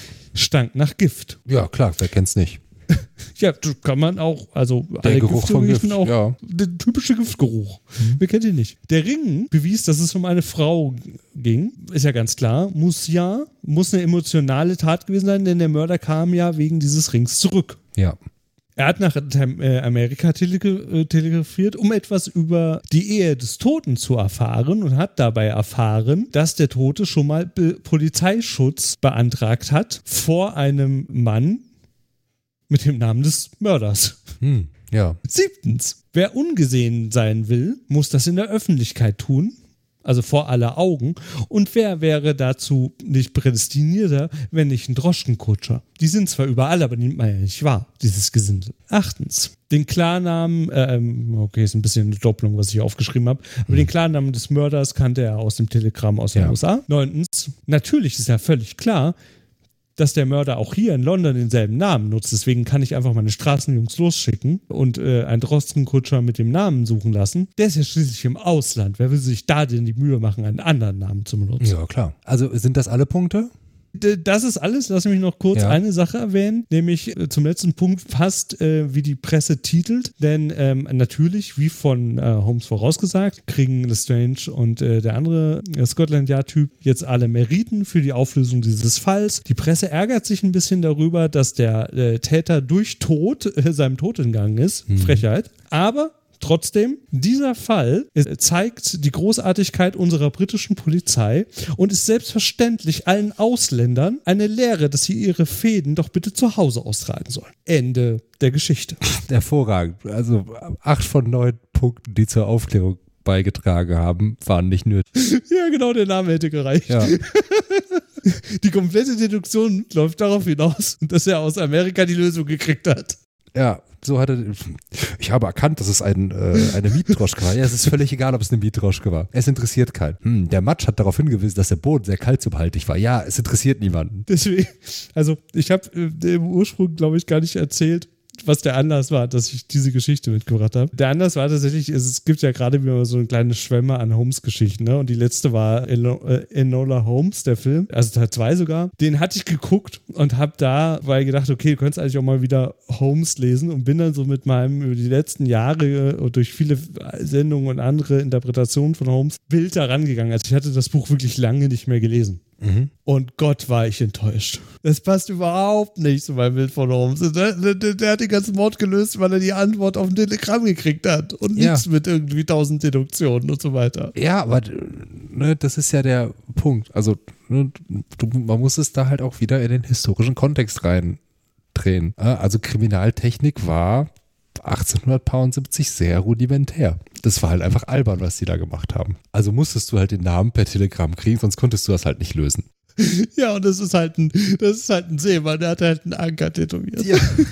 Also der hatte auch einen Backenbart und ist breitbeinig gegangen. Ja, okay, give you that, aber. Ja, also der Punkt ist ja, also ich finde es halt sehr amüsant, wie albern die, die Vorlage halt ist, wenn man sich anguckt, wie die Deduktion in heutigen Interpretationen funktioniert, ne? Was ja, ich dann, dann ja, so ja. Aber gut, musst du halt auch, ne? Also du kannst ja, nicht. Wir haben ja schließlich dazwischen liegen halt 100 Jahre Kriminalliteratur, ne? Mehr, aber. 150. Ja, für Bücher, die heute rauskommen. Hä? Ja, also, ne? Ja, ja, alles gut. Ähm, dann 140 für die, die Cumberbatch Holmes Sachen. Ja, und es ist, es ist, äh, also, mein Gott, ist das albern.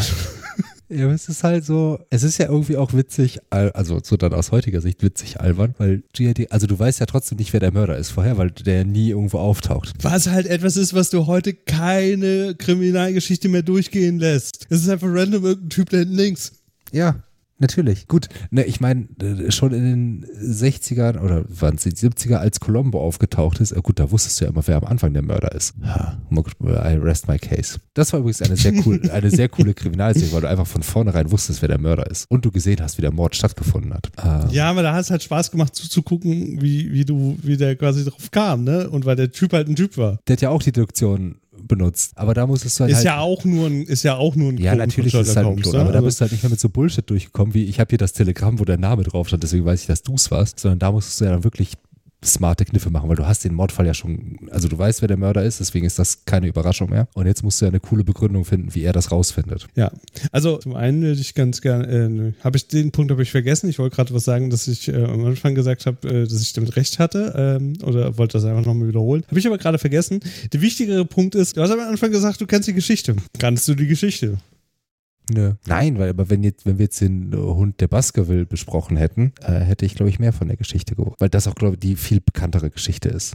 Ja, aber der, ach so, ja, das, äh, jetzt weiß ich wieder, was ich vorhin sagen wollte. Ja, aber ich habe ich hab extra halt die genommen, weil das ja die Geschichte ist. Also tatsächlich wurde Conan Doyle ja aufgefordert, weil diese, weil die, die Zeitung, die wurde auch echt oft nachgedruckt, diese einzelnen Ausgaben, bis es dann zu der Buchveröffentlichung kam. Und also das, das ging halt wirklich ab wie, wie Schmidts Katze, ne? Also das mhm. hat sich besser verkauft als geschnitten Brot. Wie scheiße war die Literaturlandschaft, dass das wie geschnitten Brot abging?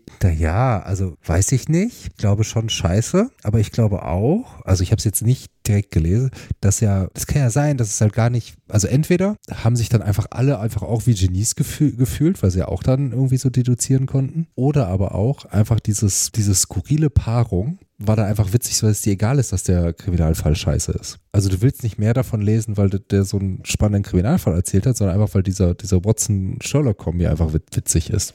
Ja, es kann halt, ja, und die sind natürlich jetzt für uns überhaupt nicht spektakulär.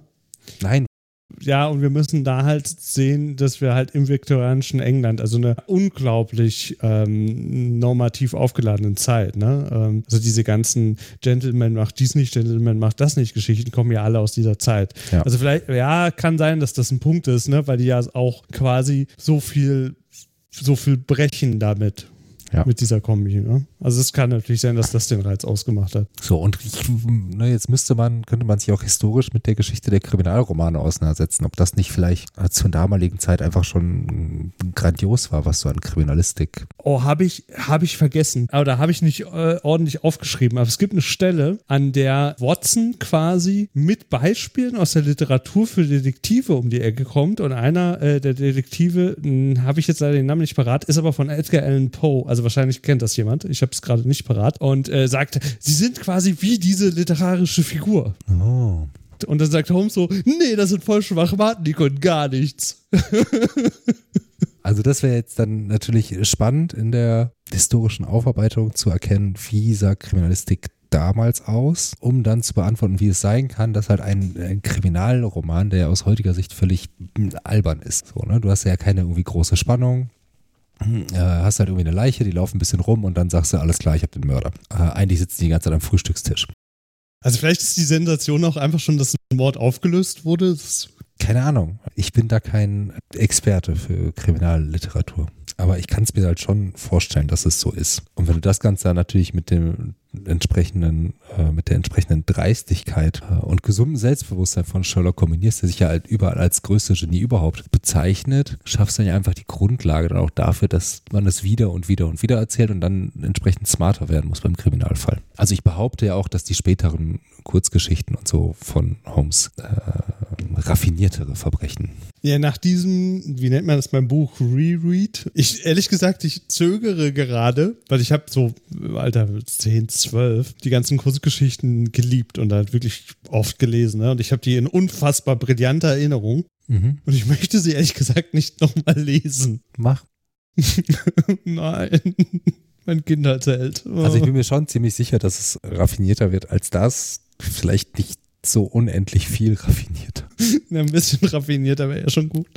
Da gehe ich stark von aus, dass es so ist. Ja, ansonsten natürlich sehr witzig, einfach mal so die, die Ursprungsgeschichte des größten Detektivs aller Zeiten zu hören. Ja, also da jetzt meine wichtige, ist er auf jeden Fall. Also nicht, nicht deswegen, aber ist er trotzdem. Und da jetzt meine obligatorische Frage. Are you entertained? Ja, sowieso. Also ich meine, hervorragend. Es ist schon alleine, wie absurd das ist, wie der den Fall aufklärt. Ja, dieser bescheuerte Grundskript, dass uns überhaupt nicht gesagt wird, dass er diese Frage stellt, ja, mhm. dann, wär, dann wären wir hunderte Seiten, nein, so viele sind es nicht, aber wir Dutzende Seiten durch diesen Western gequält und dann einfach, ja, ich habe die Antwort hier auf diesem Zettel stehen. Ja, vielleicht musste der, vielleicht hatte der diese ewig langen Mittelteil gar nicht und dann hat jemand gesagt, naja, reicht halt noch nicht. Du musst halt noch mal ein bisschen Wortzahl erhöhen. Schreib mal was. Und dann hat er den Quatsch runtergeschrieben. Weiß ich nicht. Kann ich mir gut vorstellen. Das Lustige ist halt, wenn du die Wikipedia anschmeißt zu diesem Roman, dann steht relativ weit vorne, äh, wo halt irgendwie der Aufbau des Buches beschrieben wird. Ja, da gibt es diesen Mittelteil, den hat aber niemals wieder jemand rezipiert. ja, der tut ja auch scheinbar nichts zur Geschichte. Ne, du kannst ihn halt einfach völlig ersatzlos streichen Ja. Und dann nur tatsächlich, also vielleicht ist die Theorie, dass das sozusagen auf redaktionelle Anfrage zu sehr eingefügt wird, gar nicht schlecht, weil in diesem, im Prinzip, in, in diesem Teil, wo der, wo der Mörder quasi dann äh, seine Tat gesteht, da fasst das halt auch in vier Sätze zusammen und sagt, die haben mein Mädchen umgebracht und dafür wollte ich halt Rache. So, ja, ne? reicht ja auch für den Kriminalroman als Motivation. Also du musst da ja nicht den 20 Seiten Lebensgeschichte draus machen. ja. Na gut, wollen wir mal so zusammenkehren? Ja, lass uns das äh, machen. Wir müssen es ja nicht äh, länger machen als notwendig. Lass, lass noch einen völlig irrelevanten Mittelteil einfügen. Haben wir irgendwie, ne? Mit zwei Stunden Netflix-Rant. Ach so, ja. Hm. Okay. Glashaus, Scheiben, verdammt. Aber darauf ist man ja vorbereitet, wenn man uns hört. Ja, worauf man auch vorbereitet ist, wenn man uns hört, ist, ähm, dass man uns Feedback geben kann. Das kann Mhm. man dann mit jedem beliebigen Portal tun, auf dem man äh, Podcast bekommt, üblicherweise und traditionell geradezu mit einer 5-Sterne-Bewertung, aber gerne auch als Kommentar unter der Folge auf unserer Homepage www.erzählturbine.de oder per E-Mail an mail.erzählturbine.de. Ganz genau. Wir würden uns freuen, wenn ihr uns schreibt. Und mindestens genauso sehr würden wir uns freuen, wenn ihr in zwei Wochen wieder einschaltet. und Wieder der berühmt-berüchtigte Erzählturbinen-Jingle startet. Pünktlich um 18.01 Uhr oder circa um 18.37 Uhr, wenn ihr per Spotify hört. Die brauchen halt immer ein bisschen länger. Also wenn ihr, Echt so lange? also um 18.37 Uhr kriegt dann immer die Push-Benachrichtigung. Circa. Kann auch mal später sein. Heute war es 18.37 Uhr. In diesem Sinne Okidok. wartet gespannt auf die nächste Folge und wir hören uns dann. Macht es alle gut. Ciao.